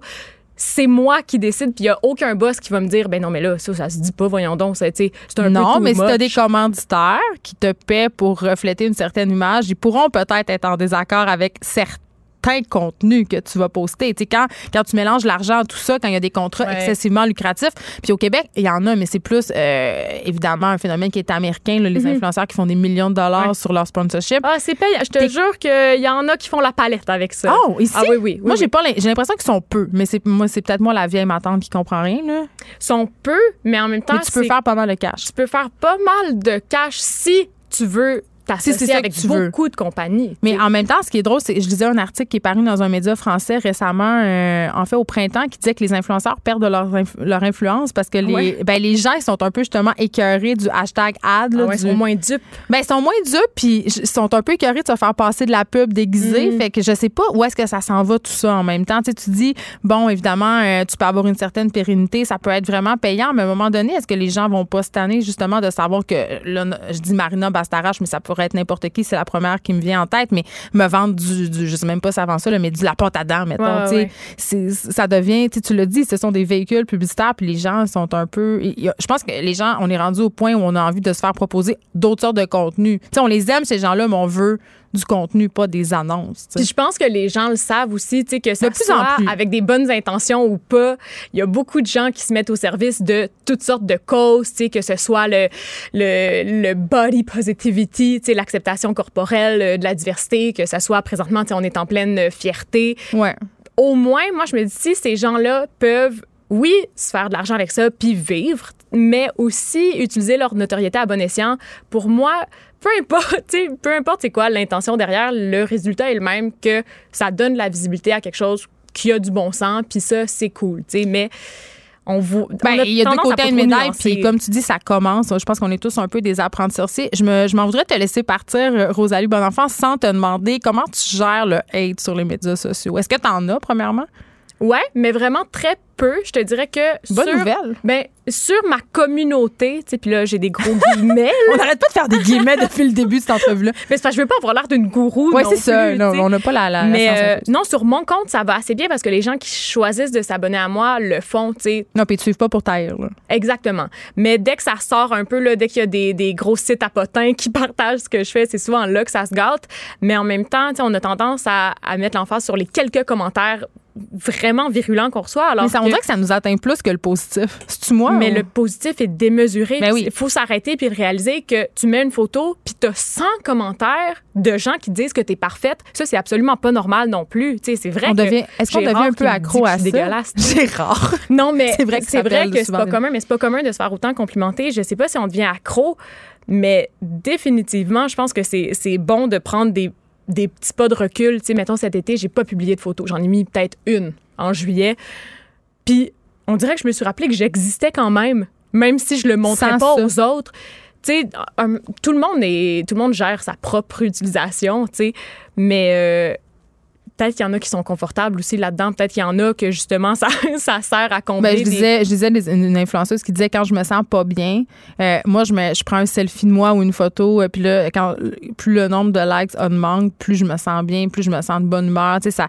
Puis il y a des études scientifiques euh, qui ont démontré que euh, les likes sur Instagram Ça faisaient de la vraie dopamine. Oui, Oui, tu oui, de la dopamine. Puis moi, je suis là comme une conne à me payer de la thérapie depuis des années, alors que j'aurais pu publier des selfies. Il y en a sur Instagram, il y a des thérapeutes maintenant euh, qui officient. Oui, non, c'est quand même euh, cette plateforme-là. ne- C'est drôle parce que les, les gens quand même pensaient que c'était voué à l'échec, puis là, c'est en train Mm. de détrôner Facebook. Donc, euh, mais ironiquement, je comprends pourquoi. Il y a beaucoup moins de haine sur Instagram que sur Facebook. Puis je pense que là, on tient quelque chose parce que c'est un médium de photos et tout ça, donc c'est un peu dur de hater. il n'y a pas de, de débat. aussi. Je, je veux pas avoir Ah, euh, démagogue en disant ça, mais Tu veux pas faire de l'agisme? Non, mais je pense que justement, si je peux défendre ma gang un peu, je pense que les milléniaux sont plus ouverts. Bon, pas, c'est une grosse généralisation, mais tu sais, on est très, très, très hashtag woke. Donc, très, tu sais, on est très à l'affût de, des, des mouvements, puis là, le, le féminisme de quatrième vague, puis qu'est-ce que c'est ça, l'inclusion, puis là, OK, il y a des lettres qui se sont rajoutées à l'alphabet euh, LGBT, let's go, on l'apprend. Faut on dire un plus aussi maintenant. Faut dire un plus, il y a des chiffres à cette heure, tu sais. Ouais, ouais. Mais je pense qu'on on, on est très conscientisé, tu sais, que ce soit l'environnement et tout. Puis moi, je le sens sur Instagram. Plus dans la discussion que dans la chicane. Absolument. Plus ouvert Ouais. au. au, euh, Mais écoute, ça a été un plaisir, Rosalie Bonenfant, de te Merci recevoir. Je veux juste dire, euh, c'est ta saison 2 de l'émission C'est quoi le trip? Hein? C'est euh, sur Oui. tout.tv. Là, ben là, c'est pas encore sorti. On Non. commence à peine les brainstorms. Ça devrait arriver au Mais- printemps prochain. Et ça a été très, très aimé. Donc, on va suivre ça quand ça va sortir au printemps prochain. Merci d'avoir été avec nous. Merci à toi. On va peut-être se recroiser ce soir à la première de Fabuleuse. J'espère. J'espère avec d'autres influenceurs. Mais moi, je me compte pas là-dedans. J'ai juste, j'ai 5000 abonnés. Ça, je, je suis vraiment rien. Bon, J'ai dédouané pour l'instant. Exactement. Merci beaucoup. Merci à toi. Geneviève Peterson, la seule effrontée qui sait se faire aimer. Jusqu'à 15, vous écoutez Les effrontés. Euh, un sujet qui est vraiment, euh, écoute, tout est dans tout. On est en continuité. Euh, on parlait des médias sociaux évidemment et euh, à quel point on est accro à nos téléphones. Et je vous parlais en début d'émission de ce camp de vacances pour adultes, euh, Los Bruchos. Je sais pas si c'est voulu que ça ait une consonance euh, latine, mais euh, c'est pour les gens qui veulent vivre une expérience de camp de vacances sans cellulaire, un camp de vacances euh, seulement pour adultes. On parle avec Nicolas Delorimier, qui est le directeur des opérations de ce camp pas ordinaire. Bonjour, Monsieur Delorimier. Salut Geneviève, ça va bien? Oui, ça va super bien. Euh, ça va aller encore mieux quand je vais être, je vais m'avoir inscrit euh, à votre camp de vacances pour adultes sans téléphone. Non, mais sans joke, pour vrai là. euh, quand j'ai vu que ça existait, je me suis sérieusement posé la question. Je me suis dit que ça me ferait du bien parce que je reviens d'une semaine au Mexique avec mes enfants et je n'ai pas déconnecté de la semaine de mon cellulaire à mon grand dame. Ah, mais c'est fou. T'es à l'autre bout de la planète, puis t'arrives quand même à être connecté avec tout ce qui se passe au Québec, avec ta famille. Tu, poses- tu, tu mets pas de photos pendant que t'es en voyage. C'est comme le ça monde vont penser que C'est arrivé quelque chose. C'est rendu complètement fou. Attends, moi, je vais plus loin que ça, euh, Monsieur Delormier. Je me dis, euh, si tu mets pas de photo de toi en voyage, c'est comme si ton voyage, c'est comme si t'étais pas allé. Ah non, c'est ça, le monde ne croit même pas. Ben non, t'es pas allé, je l'ai pas vu. Ben, OK. Fait que, euh, parlons de cette idée de camp de vacances euh, pas ordinaire. Tu sais, les gens rient un peu, trouvent ça un peu ridicule, se disent, coudon, on a-tu vraiment besoin de ça, un camp de vacances sans cellulaire? On est-tu vraiment rendu là? D'où ça part, cette idée-là? Ben, ça part du fait que euh, moi, personnellement, je suis aussi directeur du camp Bruchésie, qui est la terre d'accueil de Los Bruchos. Euh, et ça fait 15 ans que je fais ça. Ça fait 15 ans que je vois l'évolution euh, des parents avec leurs enfants qui arrivent avec leur téléphone cellulaire à la main. Oui, c'est un camp familial, dire, là, il faut le dire. Ouais, c'est ça, c'est un camp familial. Nous, on accueille des enfants euh, euh, toute l'année, puis on se trouve à fermer le camp, entre guillemets, euh, l'espace d'une fin de semaine cette année pour faire euh, Los Bruchos, qui est le camp detox pour adultes. Euh, c'est ça, comme, comme je disais, je vois le monde arriver, là, puis dans les cinq dernières années, cette évolution-là des, des, des parents sur le bord du burn-out, de, de la technologie, puis de, de, du téléphone cellulaire, d'être tout le temps accroché, on en voit de plus en plus. Euh, ça a l'air d'être extrêmement difficile, puis extrêmement, euh, euh, comment je dirais, euh, euh, super actif, là, c'est vraiment effervescent, puis ils sont tout le temps, tout le temps connectés, il y a tout le temps quelque chose, qui fait que de répondre à ça avec nous, qu'est-ce qu'on connaît bien, qui est la colonie de vacances, qu'on connaît l'avantage que ça a pour les enfants, les bienfaits que ça a, euh, on transpose ça à ce moment-là aux adultes qui vont pouvoir en bénéficier ensuite. Mais euh, c'est ça, parce que là, euh, vous appelez ça le camp détox, mais il faut faire attention, c'est pas de la thérapie, parce qu'il y a des Non, gens non. qui sont dépendants pour vrai euh, aux technologies, à Internet, ce sont de vraies Mhm. pathologies. Là, on n'est pas là-dedans, là. Non, non, non, c'est ça, ce qu'on appelle la nomophobie, là, Ouais. qui est vraiment la, la, la dépendance à son téléphone cellulaire, à- d'a- qui, qui devient une phobie de toujours être connecté, que si on n'a pas notre appareil avec nous, ça, ça nous crée justement ce- cette anxiété-là euh, qui est très terrible. Ça, s'il y en a que ça arrive, s'il vous plaît, allez consulter, là, allez faire une vraie thérapie, mais des, des initiatives comme on a avec Los des, des week-ends comme ça où on va vraiment euh, en nature avec d'autres personnes qui sont là à peu près pour les mêmes raisons que nous, pour décrocher, pour déconnecter, ça peut aussi servir euh, à nous grounder euh, dans les dans, dans qu'est-ce qui est important, le contact humain, euh, la nature, euh, les activités euh, sportives, la culture, ces choses-là, pour après ça mieux revenir en ville, puis avoir la tête un petit peu plus tranquille, puis être mieux replacé pour après ça faire face à toute cette euh, hyper connectivité là qui nous attend là, dans le dans le milieu urbain. Donc, c'est pas différent d'un camp de vacances ordinaire. là. Ce sont des activités type feu de camp, guimauve, puis Exact, hébertisme. exact. Ben. C'est sûr que tu sais, c'est- tout est adapté en fonction. Il y a personne qui va arriver ici et qui va être infantilisé. Non, mais bloquez-vous les on- ondes. Je veux dire, il y a des gens qui. Il doit y avoir des gens qui trichent. Trichent euh, Ouais. avec les. Ben, on a des détecteurs qui sont très, très, très, très à l'affût de la technologie, là, qui est en fait un cerceau en plastique qu'on va vous passer au travers, puis ça, ça détecte tout. Je te le dis, c'est sûr, as un appareil téléphonique avec toi, ça va le détecter. Il y a vraiment des gens. Pour vrai, ben, je, pense, je posais Ben cette question-là à la blague, mais il y a du monde. Je vous- moi, je te crois. Là, moi, moi, je serais rendu là. Je serais rendu à peut-être dissimuler mon téléphone dans mes bagages. Bon, on va t'avoir à l'œil à ce moment-là. Mais tu sais, les gens qui s'inscrivent à ça, ils s'inscrivent quand Sont de même bonne volonté. pour vivre une belle expérience. Puis c'est juste que, dans le fond, pour pouvoir retomber en enfance, revivre ça au maximum de qu'est-ce qu'on est capable d'offrir en termes d'expérience de camp de vacances, on veut enlever tous ces, euh, ces appareils technologiques-là qui sont une distraction un peu là, de tous les jours, qui, nous rappellent vraiment le, euh, travail, euh, les amis, la ville, toutes ces affaires-là. Fait qu'on veut vraiment retirer ça pour que les personnes puissent être vraiment en pleine possession de qu'est-ce qui, qu'est-ce qui leur arrive, qu'ils puissent avoir les yeux sur la nature, les yeux sur les, autres personnes, qu'ils puissent rencontrer aussi euh, d'autres personnes sans l'intermédiaire d'un appareil électronique. Est-ce que c'est populaire? Est-ce que vous avez beaucoup de demandes? Ben nous, c'est la première édition. Fait que c'est sûr que là, on le fait, on a un peu moins de demandes qu'on pensait en avoir. Euh, là, il y a aussi le contexte qu'on fait ça à la fin de semaine de la fête du travail, qui est une fin de semaine qui est très populaire au niveau des festivals, puis il y a plein d'autres activités qui, euh, qui Mais ont lieu ce 425 week-end-là. pièces aussi quand même, là, c'est pas donné. Ouais, c'est ça. Non, ça peut paraître pas donné pour certaines personnes, mais on a une tarification pour les étudiants, puis il y a aussi moyen de demander de l'aide financière, puis il y a moyen de prendre des plans de paiement. Euh, mais Des moi, plans de paiement? que- Ouais, tu sais, payé en 12 versements. Là. On Et est- là là, c'est est rendu qu'on qu'on finance les camps de vacances, on aura tout non, mais c'est, mais c'est parce que à- de- avec le temps, tu sais, on, on s'attendait, les gens ont peut-être la mémoire courte. Là, il y a un certain temps, les camps de vacances c'était très peu cher, mais maintenant, ces, ces espèces d'îlots de nature là, euh, surtout à proximité de Montréal, les terrains ont augmenté énormément là, au niveau de la valeur, ce qui fait que la taxe est plus chère. Euh, la nourriture aussi a énormément augmenté, ce qui fait que le coût d'inscription pour les colonies de vacances, même pour les enfants, ça a un peu explosé. Là, ça a suivi cette tangente. Je peux en témoigner. Oui, c'est ça. J'entendais que tu avais trois enfants. euh, ça finit Et ça coûte très cher. Oui, euh, il Ouais. fréquente pas le camp chaque été. Euh, Laissez-moi vous dire ça, Nicolas Delorimier. En terminant, je vous pose la question qui tue. Est-ce que vous êtes accro à votre cellulaire?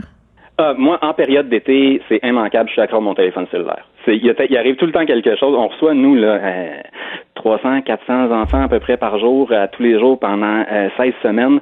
Fait que des situations où il y en a un qui se blesse, il y a un parent qui appelle, il y a telle autre euh, situation à la, ca- à la cafétéria, à la cuisine. Mon téléphone sonne constamment. Ce qui fait que moi, un week-end comme qui s'en vient, là, ce n'est qu'un cadeau que je me fais de le faire. Je vais participer, moi aussi, à Oui, c'est ça, vous êtes un bon va- candidat. ah, je vais être participant. Moi, j'en ai, j'en ai vraiment besoin. Là. Donc, c'est du 31 août au 2 septembre. Euh, comment on fait pour s'inscrire? Euh, directement sur le site losbroutchos.com ou sinon vous pouvez aller sur la page du camp Bruchésie aussi, il y a un lien qui va vous rediriger. L'inscription se fait en quelques clics, c'est vraiment une, un- une fiche d'inscription qui est très rapide, euh, très euh, très simple à remplir. Puis à ce moment-là, nous on vous contacte avec les informations Je supplémentaires. m'inscris en ce moment même, pendant que je vous parle sur le site. Merci à Nicolas Delorimier de nous avoir parlé. Vous êtes directeur des opérations au camp euh, Bruchésie. Le camp Los Bruchos, un camp de vacances pour les adultes qui désirent un peu déconnecter de leur cellulaire ces deux jours. Euh, pour vrai, je vais peut-être le faire. De 13 à 15, Les effrontés. deux heures où on relâche nos bonnes manières. Après tout, on est en vacances. Cube Radio. Donc, ce que je disais, c'est que j'ai tellement travaillé fort. Je- Ça fait, ça fait des années que, que je travaille pour, pour être la meilleure. Ça fait des années que à chaque jour, je mets tous les efforts, tout, tout ce que je peux pour devenir vraiment, ben, pour rester la meilleure. Puis, avec tout ce que j'ai fait, je comprends pas comment j'aurais pu décider de tout risquer. Tout risquer à un an des Jeux Olympiques. Ce qu'on vient euh, d'entendre, c'est la voix pleine d'émotion de la canoïtiste Laurence Vincent Lapointe qui est suspendue euh, de sa fédération pour dopage. J'en ai parlé en début d'émission. Euh, on a un journaliste qui a assisté à la conférence de presse. Benoît Rio est avec nous. Bonjour, euh, Benoît. Bonjour Geneviève. Elle était très, très, très émotive, Laurence Vincent Lapointe, tout au long de cette conférence de presse, non? Ben oui, effectivement. Puis euh, écoute, c'est pas une situation euh, facile pour elle, euh, dans le sens où que c'est coupable ou non, euh, c'est, c'est ton univers qui s'écroule. Euh, tu rêves d'aller aux Jeux Olympiques depuis que t'es, t'es tout petite, puis euh, finalement, euh, à un an des Jeux, euh, c'est, c'est comme elle disait, je peux tout simplement pas y croire, c'est un cauchemar. euh, pour tous les, les efforts qu'elle a mis, ça vient juste de tomber en poussière. Donc, c'était des phrases lourdes de sens. C'est évidemment quand il y a un cas de dopage, là, on, on, on- est toujours un âge, toujours un peu dans le néant. Euh, puis, tu sais, on peut pas pré- présumer euh, de rien, mais euh, je suis quand même un journaliste là qui, qui, que ça fait plusieurs années que je travaille. Puis dans le cas de Laurence Vincent Lapointe, là, j'ai j'ai la conviction que c'est c'est pas elle qui s'est dopée, tout simplement parce que elle gagne depuis euh, presque dix ans maintenant sur la scène internationale. Puis c'est pas juste euh, euh, qu'elle devance ses adversaires, mais elle domine complètement. Là. Donc pourquoi qu'elle aurait euh, mis euh, tout ça, euh, elle aurait, elle aurait euh, complètement là, arrêté tout ça à un an des jeux, là, euh, ça, ça, Oui, ça mais- beaucoup. En même temps, euh, puis là, je veux pas présumer que de rien, là, mais des, des sportifs qui étaient au top de leur game, qui étaient des, des références dans leur sport, se sont avérés des sportifs dopés. On pense entre autres à Geneviève Janson, Lance Armstrong aussi. Donc, ça s'est déjà vu. Là, je veux dire, c'est pas vrai de dire que parce qu'on gagne notre sport, parce qu'on domine depuis des années, euh, il y a aucune possibilité qu'on soit dopé?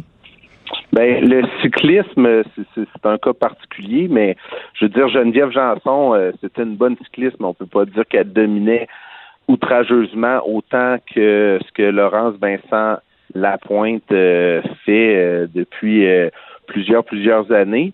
Mais ceci étant dit, je, te rejoins, puis c'est comme je disais tout à l'heure, on nage un peu dans le néant quand il y a des, des cas de dopage euh, comme ça. Euh, dans le cas présent, il y avait son avocat aussi, euh, Adam Clevinus, qui était là. Puis eux, leur hypothèse, ils parlaient un peu plus de contamination dans les suppléments ou même de contamination croisée. Mais peut-être juste, euh, parce que c'est quand même assez complexe, euh, Benoît Rio, peut-être juste expliquer un peu, justement, elle a été testée positive au ligandrol et comment ça peut être possible que ça soit une contamination, justement. Qu'est-ce qui a pu se produire? Ben, ce que l'avocat disait, en fait, c'est que euh, le ligandrol, c'est pas quelque chose qu'on retrouve dans les médicaments ni dans des aliments. Ce n'est pas non plus disponible au Canada. Donc, euh, dans les hypothèses les plus euh, plausibles, c'était une contamination peut-être dans les suppléments. Mais elle, elle fait jamais ses suppléments elle-même. C'est en fait, c'est le centre canadien qui euh, embauche une compagnie, que les suppléments ont sont euh, suivent les recommandations de l'Agence mondiale antidopage. Donc, euh, Donc, on peut pas supposer- On peut pas, supposé d'avoir de, de, de, de, de ligandrol là-dedans. puis on peut pas supposer non plus qu'elle a été euh, dopée à son insu, puisque c'est une agence qui prépare tout ça. Quand même, Non, c'est euh, quelque chose qui, qui, D'où- qui est assez surprenant euh, et qui a été révélé euh, lors de la conférence de presse par Madame Vincent Lapointe. Elle a émis quand même l'hypothèse selon laquelle elle aurait été victime de sabotage de la part d'une rivale. Ouais, ben en fait, euh, des fois c'est euh, rival ou encore coéquipière. euh, Tu sais, des fois quand que on veut aller, puis euh, c'est vraiment important de dire que c'est des hypothèses. Oui. là, tu sais. Euh, mais euh, supposons qu'on va aller aux Jeux Olympiques, il y a euh, un spot euh, pour le Canada pour aller aux Jeux Olympiques. Euh, disons que tu y avoir un- une autre canadienne et non pas nécessairement une hongroise, par exemple, ou peu importe qui euh, voudrait faire du sabotage. Mais euh, dans le dans ce que dit Laurence Vincent Lapointe, c'est que quand tu te retrouves dans une situation comme elle se retrouve présentement, euh, t'écartes aucune possibilité. Puis euh, elle dit, elle dit j'ose croire que c'est pas du sabotage parce qu'elle aime les gens avec qui elle s'entraîne, puis elle aime les gens avec qui qu'elle course aussi. Parce que dans le cas euh, du canoë kayak féminin, ça fait des années et des années que les femmes se battent pour que ce soit aux Jeux Olympiques. Donc c'est euh, un groupe tricoté serré, euh, supposément, là, tu sais, euh, c'est encore une fois, on peut pas euh, rien présumer, mais euh, ils- euh, elles se sont battues ensemble, euh, ces femmes-là, pour que leur discipline soit aux Jeux olympiques de Tokyo. Oui, parce que ça sera la première 2020. fois, c'est ça. Puis, ce, qui, ce qui est euh, vraiment dommage quand même, c'est que Laurence Vincent Lapointe a décroché 13 médailles d'or au championnat du monde et, et qu'elle soit coupable ou non, Benoît Rioux, son nom est entaché et euh, quand euh, on- il est question de dopage sportif, les gens ont tendance à penser qu'il n'y a pas de fumée sans feu. Ouais, ouais, non, exactement. C'est c'est ce qui a été euh, sa plus grande peur et c'est sa plus grande peur actuellement. C'est que depuis la semaine passée, euh, peu importe qu'elle soit blanchie ou pas, peu importe si elle gagne les Jeux olympiques ou non, il va toujours y avoir quelqu'un pour dire ou pour douter que c'était volontaire.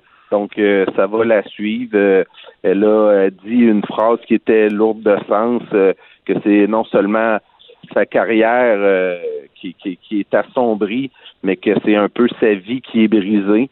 Euh, il y avait aussi euh, ses parents qui étaient là, euh, Guy Lapointe et euh, Nathalie euh, Vincent. J'ai eu l'occasion de leur parler aussi. Quand elle a appris la nouvelle, c'est sûr qu'elle était complètement sous le choc. Elle dit je me suis mis en boule, puis elle dit j'étais même pas capable de de pleurer, j'étais tellement sous le choc, puis après je me suis mis en boule, puis je voulais juste voir ma mère, tu sais. Donc euh, les deux parents qui étaient aussi à la conférence de presse euh, vont être là aussi à Trois-Rivières parce qu'il y a une seconde conférence de presse pour les médias euh, Trois-Rivières en après-midi. Donc euh, On va continuer à suivre ça. là, elle était supposée d'aller aux mondiaux euh, en Hongrie. En fait, elle est revenue hier soir euh, pour la conférence de presse parce qu'elle peut pas participer aux mondiaux. Puis ses deux parents, eux, devaient partir aujourd'hui vers les mondiaux. Donc les, les plans de la famille euh, sont complètement chamboulés. Là. Je pense que ce qu'il me disait, c'est qu'elle allait prendre peut-être une semaine à l'écart là, pour essayer de, Ben, d'un peu de faire le point sur parce que là, même les parents, là, ils ont pleuré puis euh, ils dorment, ils dormaient pas la nuit. Sais. faut comprendre des fois, euh, qu'il y a l'humain euh, derrière tout ça, puis c'est c'est quand même euh, des moments euh, difficiles à traverser euh, pour pour la famille aussi. Effectivement, merci Benoît Rio d'avoir fait le point sur cette affaire pour nous. Vous êtes journaliste sportif à l'agence QMI. C'est un dossier qu'on va continuer à suivre. Et je veux juste rappeler aux auditeurs que Laurence Vincent Lapointe, je l'ai reçue cet été aux effrontés euh, et elle nous parlait à quel point il s'entraînait fort et nous parlait de son rêve olympique. Vous pouvez aller écouter l'entrevue sur le site web de Cube. Merci Geneviève. Merci.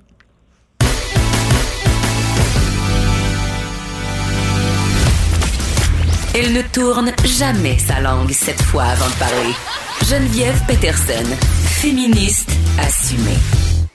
Le gouvernement aidera Groupe Capital Média qui est sur le point de faire faillite et certains rapportent que le devoir serait intéressé à s'allier au journal Le Soleil. Est-ce vrai ou non? On est avec Brian Mize, le directeur du devoir. Bonjour. Bonjour. Merci euh, tout d'abord d'être avec nous pour euh, parler de cette nouvelle qui a quand même secoué le monde médiatique, pas rien qu'un peu parce qu'on parle évidemment, là on parle du soleil, mais on parle de d'autres quotidiens régionaux, le- euh, la tribune, le quotidien, le progrès dimanche. Ça vient encore jeter un pavé dans la mare, si on veut, à l'info régionale qui, qui a déjà pas Oui, tout à fait. C'est des médias auxquels les lecteurs sont profondément attachés. Il y a des médias là-dedans qui sont plus vieux que le Journal de Montréal ou même Le Devoir, plus de 110 ans, 120 ans d'existence.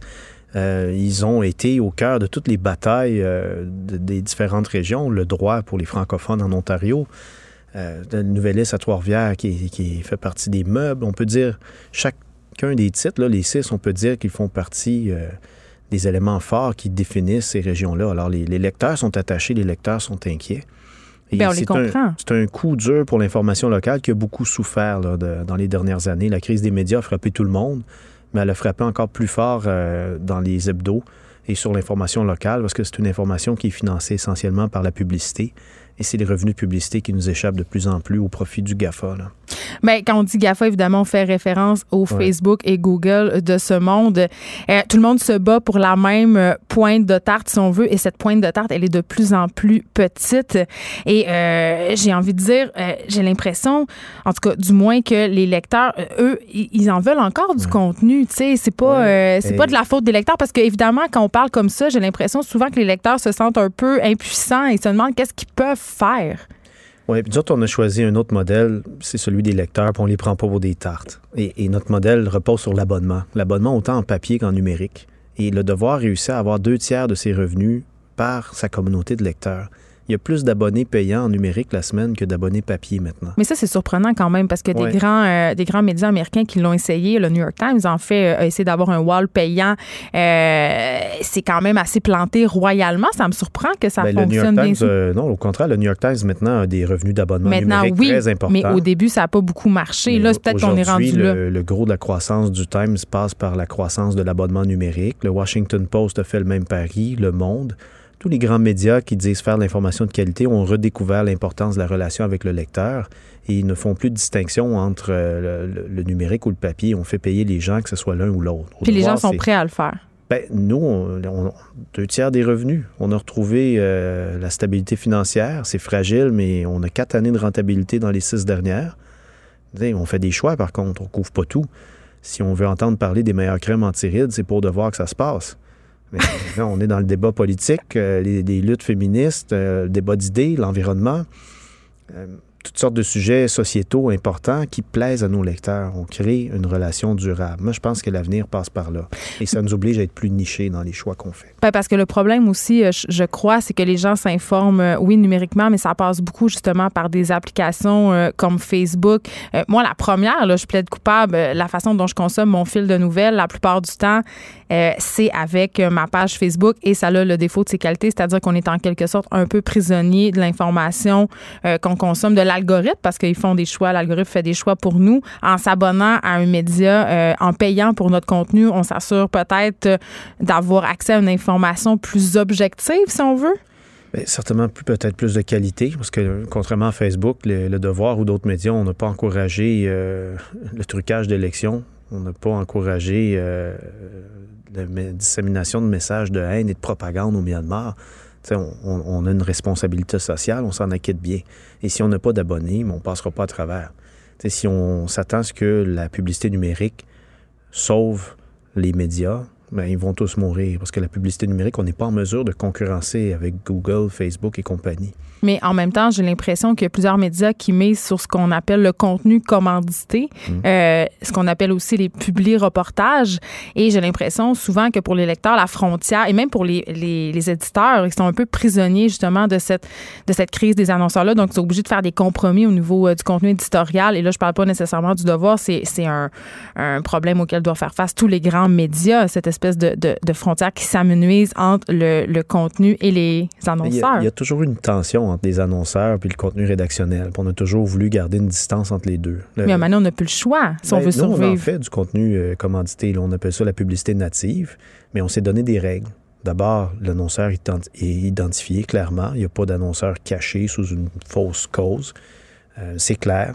On le dit au lecteur que c'est un contenu commandité, que la salle de rédaction n'a pas été mêlée au contenu. Donc, on a, on a établi des frontières Vous avez des rédacteurs. des rédacteurs qui ne sont pas des journalistes. Et euh, on est très clair quand on fait un vrai contenu natif. là, pour nous, on appelle ça le format BIS. Ben, le, le client n'a pas le droit de regard à la fin sur le contenu. On crée un environnement, une expérience, puis c'est identifié comme tel. Différentes polices de caractère, différentes couleurs. Et il y a une mention claire que c'est un contenu commandité, produit avec le soutien de l'annonceur. Donc, faut, faut Mais est-ce que c'est du peine. contenu éditorial ou c'est juste de la pub cachée? Parce que pour les lecteurs, j'ai l'impression. Moi, je trouve que c'est souvent les nouveaux habits du public reportage. On a rendu le public reportage un peu mieux habillé. Mais c'est la même chose, c'est pour vendre. Puis il est lu et, et il peut rapporter des revenus. Donc, ça nous permet de stabiliser un peu certains revenus de publicité, euh, sachant bien que pour ce qui est du ciblage, euh, pour ce qui est des audiences, on ne pourra jamais rivaliser avec la puissance de frappe d'un Facebook. Vous avez dit euh, sur votre compte Twitter, euh, Brian Miles, que euh, le marché est intéressant à Québec. Pour votre modèle d'affaires, vous parliez que ça allait quand même bien, que vous aviez, grâce à votre wall payant et le virage numérique qui a entrepris le devoir, de plus en plus d'abonnés. Mais quand même, la situation, elle est. vous marchez quand même sur une mince ligne comme tout le monde. Là, je, me, je me demandais, je me disais, je vais leur savoir, je vais demander comment un journal qui peine à survivre peut en aider un autre, en acquérir un autre. Ben, on va l'étudier. Je vous dis pas qu'on achète le soleil demain matin. là. Je voudrais pas partir des rumeurs, mais quand on voit vous ce qui arrive, on est intéressé. On est, on est intéressé à, à explorer des solutions. Est-ce que c'est une alliance, un partenariat? Euh, Est-ce que c'est une participation dans une co-entreprise éventuelle? Pour l'instant, je ne le sais pas. Mais ce que l'on a dit hier, c'est on est intéressé, on lève la main et on a des partenaires d'affaires. On va avancer avec nos partenaires, notre conseil d'administration. On va l'étudier sérieusement. Mais la première, première étape, c'est au moins de dire le soleil, c'est une belle marque. L'équipe est dédiée. Le marché de Québec est intéressant pour nous. Et le modèle d'abonnement qu'on a pourrait peut-être fonctionner dans l'environnement du soleil. Ça, c'est le premier constat. Après, on va essayer de trouver des, leviers. On va essayer de, faire atterrir ça si c'est réaliste. Si c'est pas réaliste, on le fera pas, évidemment. Puis on va pas mettre en péril la survie du devoir pour essayer de sauver le soleil. Parce qu'évidemment, quand on apprend une nouvelle comme celle-là, euh, ça nous jette un peu tous en de notre chaise parce que vous venez de le dire, Le Soleil, c'est un, un journal qui c'est une institution. J'ai l'impression à Québec, il est lu ce journal-là. Donc c'est pas c'est pas parce qu'il n'y a pas de lecteurs, c'est vraiment les annonceurs qui sont pas au rendez-vous. Là, c'est ça le, le nerf de la guerre. Oui, euh, effectivement, il y, a, il y a- il y a toutes sortes de. Puis vous allez réussir à aller en chercher? Bien, si on y va, on va faire ça différemment. Tu sais, 66% des revenus du devoir, c'est de l'abonnement. Puis on a travaillé pour fidéliser l'abonné. Alors, quand on. tous les projets qu'on fait, on pense toujours à l'abonné avant toute chose. Oui, mais c'est très niché le néglige- devoir quand Ben même. oui. Le Soleil, c'est un journal beaucoup plus généraliste. Là. J'ai pas l'impression que les gens vont avoir tendance à s'abonner Le- autant qu'au devoir. C'est moins. on- Le, on- le soleil n'est pas obligé de rester le soleil tel qu'il est en ce moment. Là. Moi, je pense que ce- cette marque-là a du potentiel dormant en ce moment. Donc vous le développeriez autrement.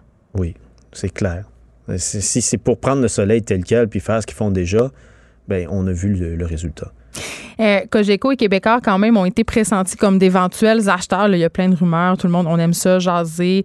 Euh, on s'inquiète quand même de la concentration euh, de la presse. Est-ce que euh, l'intégration dans notre groupe, ça serait une bonne chose? Vous avez, par- vous avez parlé tantôt de vous allier avec d'autres groupes.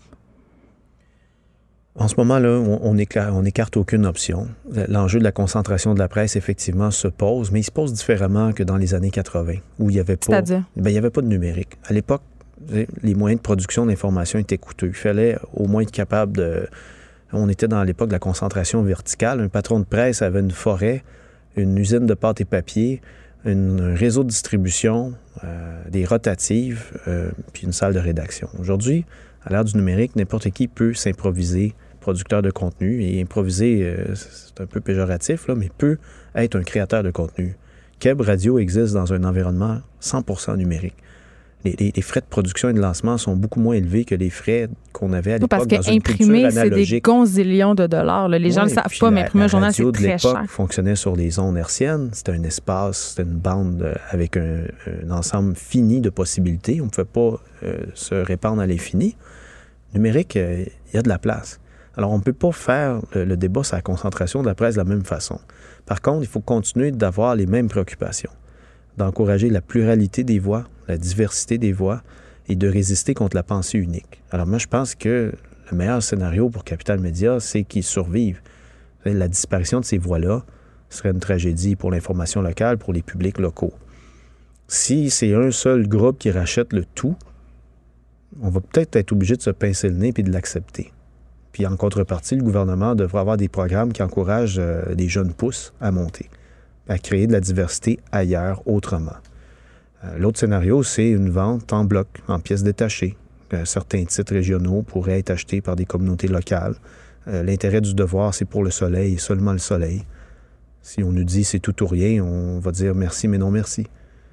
Est-ce que est-ce que c'est la fin des journaux papier? Parce que moi, comme bonne millennials qui produit du contenu, j'ai tendance à penser qu'on n'en a plus vraiment besoin, d'autant plus qu'il faut couper des forêts, vous l'avez dit, euh, pour les produire. Est-ce que ce modèle-là, ce médium-là est appelé à disparaître selon vous? Euh, je prédirais pas la mort du papier. Beaucoup de personnes euh, se sont aventurées puis se sont trompées. Il reste encore un marché pour le papier. C'est un papier maintenant qui est essentiellement recyclé. Et euh, on applique le principe du pollueur-payeur. On paye une taxe sur le recyclage. Donc, on n'est pas, euh, on- on n'est pas dans une situation d'irresponsabilité sociale face à la réalité de la coupe forestière qui génère du papier. Et, et on en génère moins qu'avant de la coupe. Maintenant, le papier, tant qu'il y a un public pour le papier puis qui est prêt à payer le, le juste prix pour le papier, on va livrer l'information sur ces supports-là. Mais éventuellement, vous pourriez l'abandonner. S'il n'y a plus de public, on ne fera pas du papier s'il n'y a pas de public. Ça va de soi. Tu fais le produit puis tu, essaies de rejoindre la clientèle sur les plateformes qu'elle utilise. Nous, on a encore un marché de papier, surtout la fin de semaine. Mais on voit bien que le numérique maintenant est plus fort que le papier. J'ai envie de vous entendre sur les propos de la ministre de la Culture, Nathalie Roy, qui a quand même, euh, qui est pas allée avec le dos de la main morte, je dois dire. Elle a dit pas question de garrocher de l'argent de façon catastrophique en urgence pour sauver un média. Nous voulons une solution globale, pérenne, intelligente pour protéger le droit à l'information. Et je sais que ça, ça fait réagir les gens parce que euh, on comprend pas pourquoi les gouvernements investiraient dans la presse. Pourquoi, selon vous, c'est important que le gouvernement investisse pour sauver les différents groupes de presse? Ben, c'est important parce que on dit toujours que sans une presse libre, il n'y a pas de société pleinement démocratique. Et les journaux, les médias ont été plus touchés, les journaux quotidiens imprimés ont été plus touchés que les autres médias par la crise, par l'érosion des revenus. Mais c'est les faire vivre sous respirateur artificiel, Ben, là. C'est là, moi, je, je, je m'inscris en faux. Là. Je ne demande pas à être sous le respirateur artificiel puis sous la perfusion étatique constante. Et, et le devoir euh, encourage là, un programme de crédit d'impôt, mais on le veut normé, universel, puis on est d'accord avec un plafond sur les salaires, puis on veut pas que ça s'applique à l'ensemble du personnel. On veut que ça reste quand même circonscrit. Comme une mesure transitoire. Mesure transitoire qui permet de soutenir ce qui est important. Il ne faut pas oublier qu'il y a des emplois en jeu aussi. Oui, Euh, 350 des emplois de dans ce cas-là. qualité. Ouais. Et euh, si ça s'effondre, cet écosystème médiatique-là, on ne pourra pas le recréer de toutes pièces à côté. On va perdre dans la diversité des voix, on va perdre des emplois et la démocratie va pas bien s'emporter. On va se retrouver avec des... euh, on parle souvent de désert alimentaire dans le domaine de, euh, la, santé, de la consommation, des, des, des, des zones où il n'y a pas de commerce de proximité, où on n'est pas capable d'acheter des fruits et légumes, de faire une épicerie, qui a des dépanneurs cheapo. On va avoir des déserts alimentaires médiatiques si on fait rien. Donc, il y a un intérêt pour l'État de soutenir cet écosystème-là, mais pas à n'importe quel prix et pas en encourageant l'inéquité. Sais, Capital Média, en ce moment, c'est 15 millions de dollars d'investissement Québec en prêt. qu'ils ont obtenu. Une première fois 10 millions, une deuxième fois Moi, ça 5 sera pas millions. la prochaine, la première fois qu'Investissement Québec se plante. Mais Juste maintenant. Là-dessus, tu dis, OK, là, le 5 millions d'urgence, on comprend parce que c'est la seule façon d'éviter la faillite, puis l'arrêt complet de publication, puis la déstructuration sauvage d'une industrie. Bon. Mais à un moment donné, il va falloir qu'aussi euh, on réinvente les modèles d'affaires, puis qu'on amène l'abonné à contribuer, puis qu'on fasse des choix. Fait qu'on s'attaque là où le problème se trouve au lieu justement de faire vivre ces médias-là sur le respirateur artificiel. Mais une chose est sûre, c'est important euh, que les médias ne soient pas homogènes. Je suis pour la saine concurrence, hein, disons-le. Puis je pense que c'est important qu'on ait plusieurs voix, justement. Merci, Brian Metz, directeur du Devoir, d'avoir été avec nous. Ça me fait Et plaisir. j'imagine que si vous achetez ça, cette affaire-là, vous allez venir nous en reparler. Si, le, le si est important, mais on va au moins l'étudier sérieusement. Ah, mais vous êtes un weareux. C'est comme quelqu'un qui, qui visite des maisons. Une fois qu'on est entré, on a déjà un petit premier pas de fête. Il faut jamais insulter l'avenir. hein. Exactement. On s'arrête un instant. Merci beaucoup.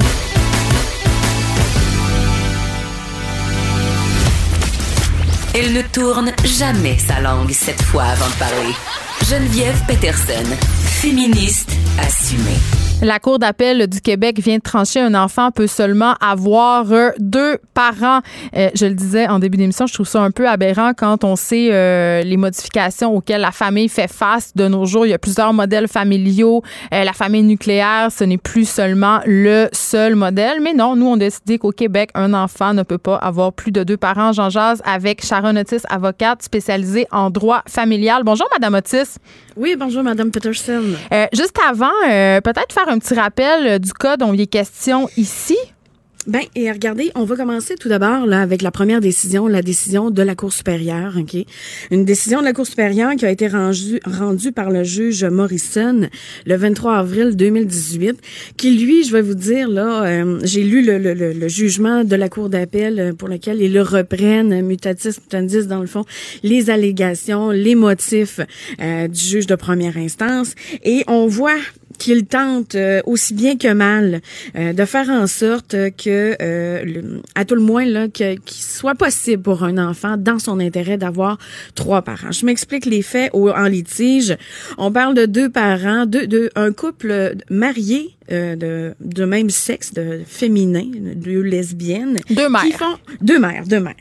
Mais euh, même dans le, le, le jugement, il parle de, bon, de ça, là, mais euh, deux mères qui euh, passent par un site Internet euh, qui s'appelle coparent.com.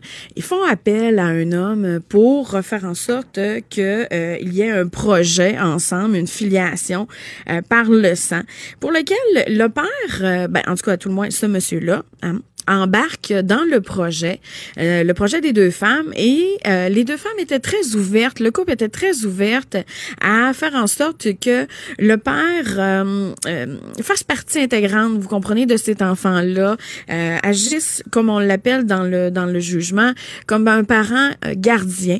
Il avait même reconnu des droits d'accès. Ok, les deux femmes faisaient en sorte qu'ils l'avaient, euh, ils avaient l'enfant la majorité du temps, mais cependant le père avait des accès auprès de l'enfant. Il y avait une, euh, une, une aide financière, si on peut dire ça comme ça, c'est-à-dire que les deux femmes payaient euh, lorsque euh, l'enfant était avec eux et vice-versa.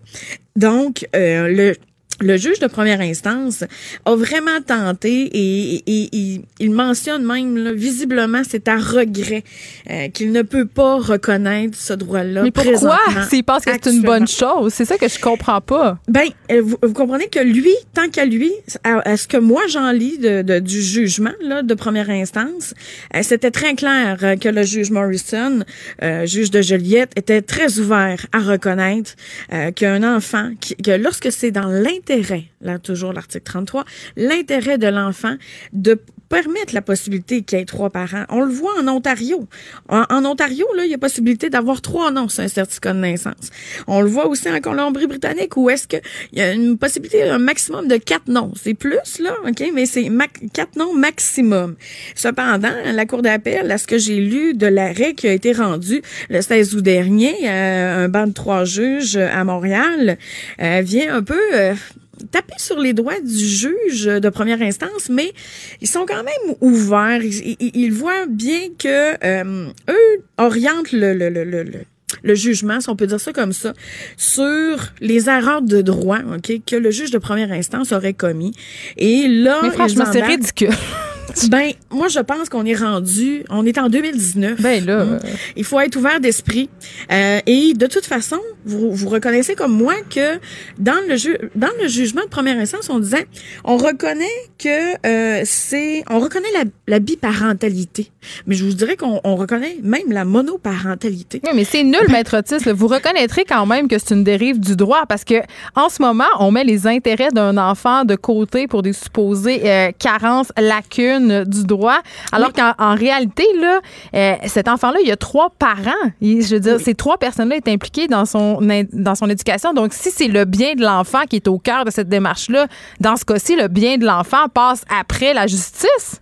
Vous avez- oui, mais cependant, cependant, il y a la Cour d'appel qui s'est prononcée. La Cour d'appel, elle, ce qu'elle dit, c'est que ce n'est pas dans le cadre de ce dossier-ci qu'il est nécessaire de trancher la constitutionnalité, si on peut dire ça. OK, il va falloir qu'il y ait une, une job qui se fasse, mais ce sera pas les tribunaux, vous comprenez quelle est l'affaire. Ça Ben, sera ça le législateur. Ça- ben, euh, vous le savez, Madame Peterson, il y a une grande réforme présentement, là, la ministre de la Justice, Sonia Lebel, en matière familiale, qui, je pense, va de région en région, prendre Pour demander l'avis des gens. Oui, oui. tente le pouls, etc. Je pense, je, je ne peux pas vous certifier d'emblée que ça fera partie, bien évidemment, des modifications à la codification. Oui, parce que j'imagine que c'est pas une situation qu'on rencontre non plus à tous les coins de rue, là. Trois parents, quatre parents? C'est pas. Ben, de plus en plus. De plus en plus, regardez, je vais vous donner une situation, OK? Euh, vous, vous, vous avez un conjoint, votre conjoint vous quitte, OK? Vous rencontrez un nouveau conjoint. Euh, ce parent-là, là, vous comprenez, le droit de, de ce parent-là, pour lequel, c'est comme si l'enfant, il y avait trois parents, là, parce qu'il y en a des enfants qui, qui, ont, qui sont, euh, qui sont de, de bas âge, et après, la vivre avec le nouveau conjoint, il le considère quasiment Ben, comme le- un père. Donc, on Ben, moi, je l'ai vécu. Moi, je l'ai vécu personnellement. Vous dites, euh, par exemple, mais moi, j'ai été dans cette situation-là où mon ex-conjoint a pratiquement élevé euh, ma fille et maintenant on est séparés. Il continue à avoir des liens avec elle et je sais que sur le plan du droit, il aurait pu demander d'avoir accès à elle puisqu'il avait déjà une relation avec elle et puisqu'il était un parent euh, impliqué justement dans les soins. Ça, il aurait pu le demander. Il aurait pu le demander et, dans, dans ce cas-là particulier, entre autres, c'est qu'une des deux femmes a changé de sexe au fil du temps. OK? Euh, le couple de, de femmes euh, se sont séparés. Une est devenue un homme, mais cependant, la Cour vient, vient parler que ça ne change pas le statut parental. OK? Alors ça, là, soyez, euh, soyez rassurés pour ça, mais je pense qu'en 2019, euh, avec le mouvement LGBT, etc., on, on, on faut arriver en ville. On a, vous, vous savez, le, le, le droit, des fois, c'est, c'est, c'est, c'est comme un, un gros navire. C'est long à faire Tourne pas virer. vite. C'est faire virer. C'est pas une petite chaloupe, hein. Mais cependant, juste à voir comment le juge de première instance et la cour d'appel qui, eux, ils vont by the book. Et c'est correct aussi. hein. Vous comprenez? On, on est là pour appliquer le droit. Ils ont appliqué le droit tel quel parce que pour l'instant, même si vous n'êtes pas d'accord, Madame Peterson, le droit n'est pas euh, codifié comme ça. Moi aussi, je suis d'accord avec vous là qu'on devrait en être déjà rendu là. Mais pour l'instant, ils appliquent le droit et, et, et collent là-dessus, s'en remet à, à, à, ces faits-là. Et même le procureur général qui est intervenu au dossier euh, n'a pas euh, n'a pas vraiment contredit tout ça. Lui, ce qu'il dit, le procureur général, c'est regardez, euh, pour l'instant, ce droit-là n'est pas codifié, il n'est pas reconnu. Donc, il s'agit juste là qu'il y ait euh, une modification au niveau législatif, euh, qu'il y ait peut-être des élus, hein, euh, que ça se discute. Et pour la suite, je pense que c'est une question de temps parce que si les autres euh, provinces ont emboîté déjà, pas toutes les autres provinces, mais quelques provinces ont déjà emboîté le pas, il faudrait peut-être regarder aussi de quelle façon ça va. Est-ce que est-ce que c'est le bordel, vous comprenez? Excusez-moi, mais est-ce que ça fonctionne? Est-ce que c'est un modèle qui, qui peut fonctionner? Moi, Ouais, je parce que là, pense dans ce cas-là, tout le monde s'entend bien. Le, fait que le positif dans cette histoire-là, c'est que, OK, peut-être que légalement, il n'y aura aucun droit, mais dans la réalité, ces trois personnes-là pourront continuer à avoir accès à l'enfant. Mais on imagine que dans des cas où ça se passe pas bien, où il y a de la chicane, de la mésentente, euh, une avancée du droit euh, serait plus que la bienvenue. Et là, évidemment, il va y avoir, euh, il y a ces consultations avec la ministre Lebel et on espère vraiment, Maître Otis, que euh, on se penchera penchera sur cette question-là, entre autres choses, parce que au niveau du droit familial, euh, passez-moi l'expression, mais euh, il y en a de la job à faire. Là, on est vraiment arriéré. Là. Mais là, vous dites que dans ce cas-là, ça va bien, euh, avec euh, avec respect. Ça ne va pas bien parce que le père, le géniteur, parce que c'était une, une filiation par le sang, Ouais. a tenté, suite au changement de sexe de l'autre conjointe, de faire reconnaître ses droits. Vous comprenez? Et c'est dans, dans cette optique-là. Donc, l'exemple que vous donnez, vous êtes en plein dedans. C'est, elle est là, la problématique. C'est quand tout va bien, vous comprenez, ça va bien. mais quand Ouais. mais, mais il y a, pour l'instant. C'est quand ça vire pas- mal que ça prend un document légal. et oui, oui, ça, mais, mais il faut en arriver là, ok? Je, moi, je, bien évidemment, j'ai été très surprise là via mes recherches de savoir qu'en Colombie-Britannique, c'est quatre noms sur un certificat de naissance, ça commence à faire du monde. Mais sauf que pourquoi pas, pourquoi pas? Ben, écoutez- si l'enfant a tout, a tout l'amour, tous les, les outils financiers, le, soutien des parents, le temps, le- vous comprenez, un enfant, c'est c'est une petite boule d'amour. Donc, si s'il ne manque de rien, si Mais plus il y a si d'adultes autour, mieux c'est, là, tant qu'à moi. Puis je vais Oui, aller plus loin que ça. Aux États-Unis, il y a même certains États où tu peux faire ta déclaration de revenus à plusieurs. Il y a des gens qui vivent en troupe, c'est-à-dire ils vivent à trois, et on peut faire euh, sa déclaration d'impôt à trois. Donc tout ce beau monde-là euh, cohabite amoureusement et fiscalement. Je pense qu'on est vraiment très, très loin de voir ça ici. C'est assez ironique que ça existe aux États-Unis, mais notamment c'est à cause des États qui sont mormons. Là. Mais quand même, euh, la famille change et le droit devra s'adapter. Écrivaine, Blogueuse. scénariste et animatrice. Geneviève Peterson. La Wonder Woman de Cube Radio. Non, non, non, c'est pas juste la rentrée scolaire, c'est aussi la rentrée littéraire. Et j'ai envie de dire que c'est peut-être le temps préféré des gens euh, qui tripent sur les livres, qui tripent sur la lecture et peut-être euh, des libraires aussi, mais en même temps, un cauchemar pour certains.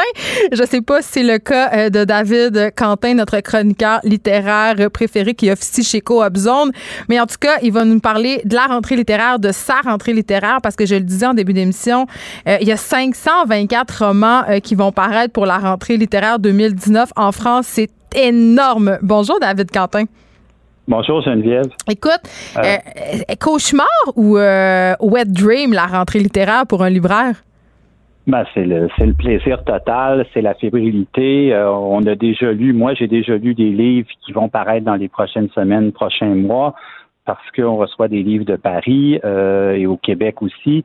Euh, il faut dire par contre que d'entrée de jeu, c'est la plus petite rentrée française en 20 ans. hein. Il y a eu une Moi, ça baisse m'impressionne quand. Ouais.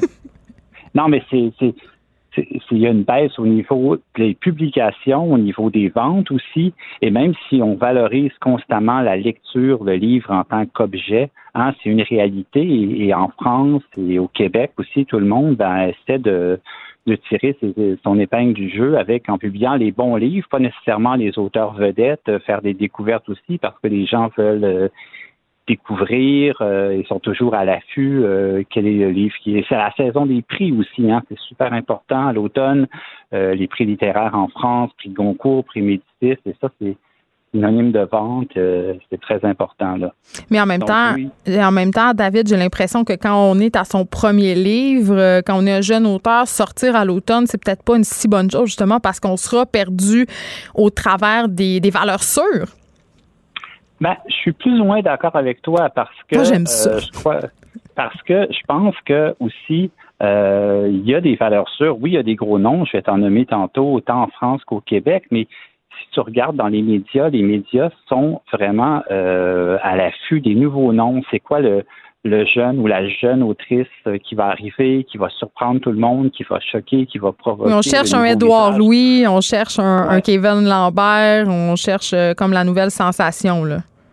Exactement. Ça, c'est moi, j'aurai des noms tantôt. Chacun y va un peu de ses, euh, ses prédictions. Moi, j'aime parler évidemment de livres que j'ai lus et non euh, des livres qui, qui surfent sur la hype. Donc, euh, je vais te parler de livres que j'ai lus. Mais euh, je je sais pas par où tu voulais qu'on commence. Si tu veux que je te nomme un peu. Moi, peut-être pour commencer, il faut dire aussi que c'est une rentrée hein, euh, sous le signe des femmes. hein. Les femmes vont être très présentes. les femmes qui prennent la parole, qui dénoncent. On est dans l'après-midi tout euh, et aussi le livre événement, sans aucun doute. c'est les testaments de Margaret Atwood. Ça sort en français le 10 octobre, mais d'abord en version originale anglaise le 10 septembre. C'est la suite de La Servante écarlate, la série très populaire, roman de 1985. Qui est maintenant une série télé aussi, là.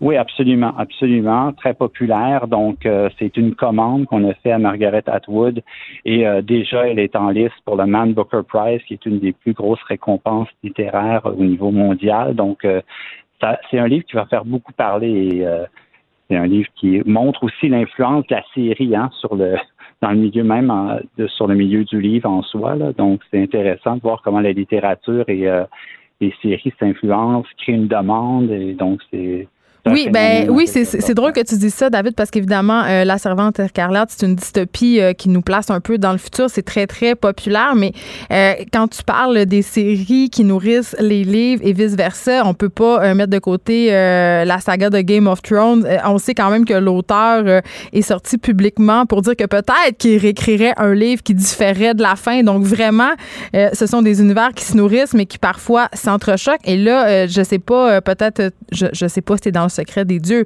Mais euh, pour dans le cas de Margaret Atwood, c'est une commande et on peut présupposer que c'est une commande qui est directement en lien avec le désir pour les diffuseurs de poursuivre cette série-là qui est un succès le plus longtemps possible. Puis je me demande dans cette optique-là euh, si l'écrivaine, euh, bon, même si on peut pas douter du talent de Margaret Atwood, est dans des conditions totalement libres de création, tu sais. Oui, mais en même temps, il y a, un secret. Il y a comme une sorte d'embargo autour du livre. On sait hmm. très peu de choses. On sait que c'est un peu la suite. On connaît l'histoire, hein, euh, et dans cette espèce de dystopie et les femmes qui sont un peu prises. Mais c'est intéressant parce que aussi, euh, il va y avoir des livres de cette saison euh, qui vont parler de viol, d'inceste, de sujets très délicats, très difficiles à aborder en littérature, mais c'est aussi des sujets qui sont des débats de société, des sujets qui font partie hein, du monde dans lequel on vit. La littérature, souvent, arrive avec un autre point de vue, un autre angle, nous permet de réfléchir à ces, questions-là. Donc, c'est très intéressant. Donc, le livre de Margaret Atwood qui est très, très attendu. Euh, de notre côté, il y a quand même euh, un autre livre qui est attendu, euh, celui de Martine Delvaux qui s'appelle Le Boys Club. J'ai vu ça passer. Il y a quand même une certaine hype sur les médias sociaux. Tu disais tantôt que tu tenais loin des livres qui ont une hype, mais j'imagine que c'est pas le cas de celui de Martine Delvaux parce qu'on l'aime beaucoup. Oui, absolument. Ben, c'est Martine, ça va être un peu dans la, un peu la suite des filles en série. Euh, comme je te disais tantôt, les femmes qui dénoncent, qui, qui dénoncent un peu cette espèce de, de, de, mainmise des hommes, hein, même du milieu littéraire euh, français. Ici, quand je parle que les femmes sont à l'honneur et tout ça, on dit on prend ça un petit peu pour acquis, mais il faut savoir qu'en France, le milieu d'édition français est très mâle et très blanc. Très oui, là, David, le milieu, le milieu de l'édition au Québec aussi, on ne se comptera pas de cachette. la plupart des éditeurs, ce sont des hommes et c'est quand même un boss club et c'est quand même un milieu qui demeure excessivement macho. Là. En tout cas, pour ce que moi j'en ai vécu. Donc, c'est sûr que ça va brasser, puis c'est des livres qui vont faire beaucoup, euh, vont faire jaser, vont faire discuter, puis c'est ça comme moi j'aime la littérature, c'est que c'est une littérature qui, pose des questions, qui nous fait réfléchir. Donc, c'est un peu pour pour se lancer un peu dans le vif du sujet parce que les gens veulent savoir, veulent avoir des noms, veulent oui, savoir on veut faire nos achats. Donc, donc c'est sûr que pour commencer avec les Français, dans les gros noms, ben, tu as Amélie Nothomb qui, qui sort son 27e roman. C'est une des autrices qui vend le plus en France, saison après saison. Cette fois, elle se glisse dans la peau du Christ, ni plus ni moins. c'est un personnage, là, Amélie Nothomb, oui. Ça, va faire beaucoup parler. Euh, Marie Dariussec, publie chez POL, elle s'attaque à la question très délicate des réfugiés hein, et des politiques migratoires. Donc ça, c'est très attendu. On entend beaucoup parler dans les médias pour l'instant. Comme je te disais tantôt aussi, pour la question du viol, Karine Tuile chez Gallimard avec les choses humaines, une histoire d'agression, de viol dans une famille, un garçon qui est amené euh, à témoigner. donc, c'est des livres qui euh, ça vont être beaucoup euh, très dans les médias. Très engagés. Très engagés euh, et qu'on va beaucoup en entendre parler. Pour ce qui est au Québec, parce qu'on parle beaucoup de la rentrée française, tantôt on parlait de 524 romans, on ne compte pas non plus là-dedans toute la rentrée québécoise. Au Québec, les gros noms cette saison, c'est Dany Laferrière, Dany Laferrière, pardon, qui revient avec un roman dessiné, euh, Marie Laberge, David Goudreau qui va démarrer un nouveau cycle. Oh mon Dieu, on sort-tu de la bête à sa mère? Oui, c'est une. je parlais justement tantôt à, à, une des représentantes qui me disait on est dans quelque chose de tout à fait nouveau, avec un humour toujours noir, une famille dysfonctionnelle. Il va y avoir des lancements un peu partout au Québec. Ça va être très très gros ce livre-là. Également, j'ai commencé hier le nouveau roman de Larry Tremblay qui s'appelle Le deuxième mari et ça, je pense que tu vas adorer parce que on inverse les rôles. C'est que c'est les femmes qui domine toutes les sphères de la société. Pourquoi j'aimerais ça, là? Pourquoi Ben, j'aimerais en fait- ça? Parce que je suis une sale Attends, féministe? attends, j'ai- pas, j'ai pas terminé. C'est l'histoire, en fait, d'une femme plus âgée qui a déjà un mari Bon. et qui se fait offrir un deuxième mari plus jeune. plus Le rêve, toi, chose, le rêve. Et Mais- qui ne comblera pas juste ses désirs, va aussi réaliser toutes sortes de tâches ménagères connexes. Oh, là, j'aime ça. service. Ouais, c'est, c'est ça. ça va faire beaucoup jaser Larry Tremblay chez Alto, le deuxième mari. J'ai hâte d'avoir ton avis. Ah, j'ai, j'ai très hâte de lire ça. Peut-être que je vais beaucoup m'identifier aux personnages. ah, mais ceci dit, on niaise, mais les romans de Larry Tremblay, puis de Larry Tremblay aussi, qui est un dramaturge redoutable, sont toujours de grande qualité et très attendus. Donc, outre la thématique, euh, un peu drôlatique et un peu dans l'air du temps aussi, il faut bien dire. Là, je pense que tout le monde a bien hâte de lire ça. Euh, Il y a d'autres titres québécois aussi euh, qui vont, qui sont attendus, David. Est-ce que David est encore là ou on l'a perdu? Oui, je suis toujours là. Je t'ai, perdu à quelques secondes. On commence. Petit problème technique. Euh, oui, c'est ça, je te disais, il y a d'autres titres au Québec qui sont attendus. Toi, ça fait longtemps que tu me parles euh, de Chienne, qui sort le 11 septembre, qui est un, un premier roman, je crois, de Marie-Pierre Lafontaine. Oui, absolument. Ça, ça paraît chez Héliotrope. Ça, c'est ta il grosse affaire, là. Ben, écoute, dès que je l'ai lu, je t'ai écrit, j'ai dit, écoute, Geneviève, faut que tu lises ça immédiatement. C'est un livre sur l'inceste, un livre choc, un livre sur un drame familial euh, qui va droit, au but, euh, un livre troublant. Euh, qui nous qui nous habite euh, après la lecture plusieurs moi j'y pense encore c'est vraiment Ben, quelque chose qui Oui, j'ai- ben, c'est ça. Moi, je l'ai lu euh, parce que je l'ai eu en service de presse pendant mon voyage au Mexique. Puis à un moment donné, j'ai été obligée de l'arrêter. Pas parce que je trouvais pas ça bon, au contraire, justement parce que je trouvais ça trop bon. Puis c'était pas comme un bon moment pour moi parce que c'est un livre, tu l'as dit, qui est très. c'est rare que je vais dire ça, là, mais c'est un livre qui m'a dérangé. Euh, dérangé dans le bon sens, là, pas dans le mauvais sens, mais je pense que ça va faire beaucoup jaser. C'est très, très, très bien écrit. Euh, puis j'aime pas ça, euh, j'aime pas ça utiliser l'expression livre coup de poing parce que c'est tellement galvaudé. J'aime pas ça dire non plus un livre dont on ne se sort pas indemne. Mais dans le Ouais. cas de Chienne, c'est véritablement le cas. Et là, je compte bien reprendre ma lecture cette semaine parce que je me suis remise de mes émotions. Mais pour vrai, là, moi, je pense que, en tout cas, mais euh, s'il y a des paris à faire sur le livre qui va faire le plus jaser euh, cet automne, euh, mes billes sur, euh, celui- sur celui-ci. Ah, définitivement. C'est un livre court, un livre incisif, bien écrit. Donc, euh, ça sort le 11 septembre. Vous allez beaucoup en entendre parler. Chienne de Marie-Pierre Lafontaine chez Héliotrope. Euh, on attend. J'ai très hâte de, de le vendre et de le mettre entre les mains de plusieurs. euh, Oui, puis je je sais pas où j'ai lu ça, mais je, je voyais ça passer quelque part. Euh, une lectrice qui a eu accès au livre a dit que c'était le livre qui l'avait le plus bouleversé depuis Putain de Nelly Arcan. Donc, euh, c'est quand même pas peu dire. Là. Donc, euh, Non, c'est c'est- c'est quelque chose. voilà. Euh, donc, ça sort le 11 septembre et on a très, très hâte de le lire. Ensuite, qu'as-tu pour nous, mon cher David? Côté français, euh, je voulais te parler d'un livre euh, qui s'appelle L'homme qui brûle d'Alban Lefranc. Euh, c'est un livre, c'est un auteur qui publie depuis le milieu des années 2000, mais ce livre-là, ça parle beaucoup de l'homme contemporain en France, tout ce qui se passe euh, avec l'esprit de contestation sociale, les gilets jaunes, euh, la sexualité, la fin du monde imminente. Il a réussi à faire quelque chose d'hyper personnel avec un humour grinçant, euh, très littéraire, mais en même temps très polémique, qui risque de choquer, euh, brasser un petit peu la cage. Ça paraît chez Rivage en octobre. Euh, moi, j'ai été comblé. C'est un auteur que je suis plusieurs années. Mais tu sais, quand un auteur sort un livre et là, il, il monte d'un cran là, avec ce livre-là, moi, j'ai j'ai très hâte de voir la réception autour de d'Alban Lefranc, dont L'homme qui brûle, un livre euh, qui est très, très, très polémique, personnel, intime. Euh, ça va ça va aussi faire beaucoup jaser, je crois. Et on termine avec un livre étranger qui s'appelle, et, et comme fille du Saguenay, je peux pas, je peux pas ne pas aimer le nom, ça s'appelle Bleuet. Bluets de Maggie Nelson. Ah, Blue Heads, mon Dieu. Bluets. je suis analphabète, ça y est. Mais en fait, c'est, je veux, je veux, je veux un peu te surprendre, euh, Geneviève, parce qu'en fin de semaine, il y a une musicienne et une autrice, Blandine Riquel, qui a écrit sur les réseaux sociaux, et je la cite. Il n'y a pas mille auteurs capables de décrire trois orifices comblés par une grosse queue veinée, puis citer Emerson ou Pascal sans sembler changer de registre. Donc, c'est un peu ça. Maggie La barre est haute quand même.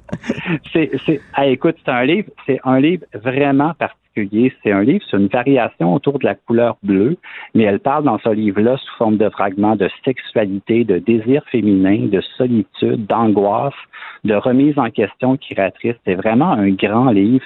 Et euh, c'est elle, c'est une sorte de rockstar aux États-Unis. Elle a publié beaucoup de livres, donc Les Argonautes, qui est sorti chez Triptyque, que je vous recommande aussi.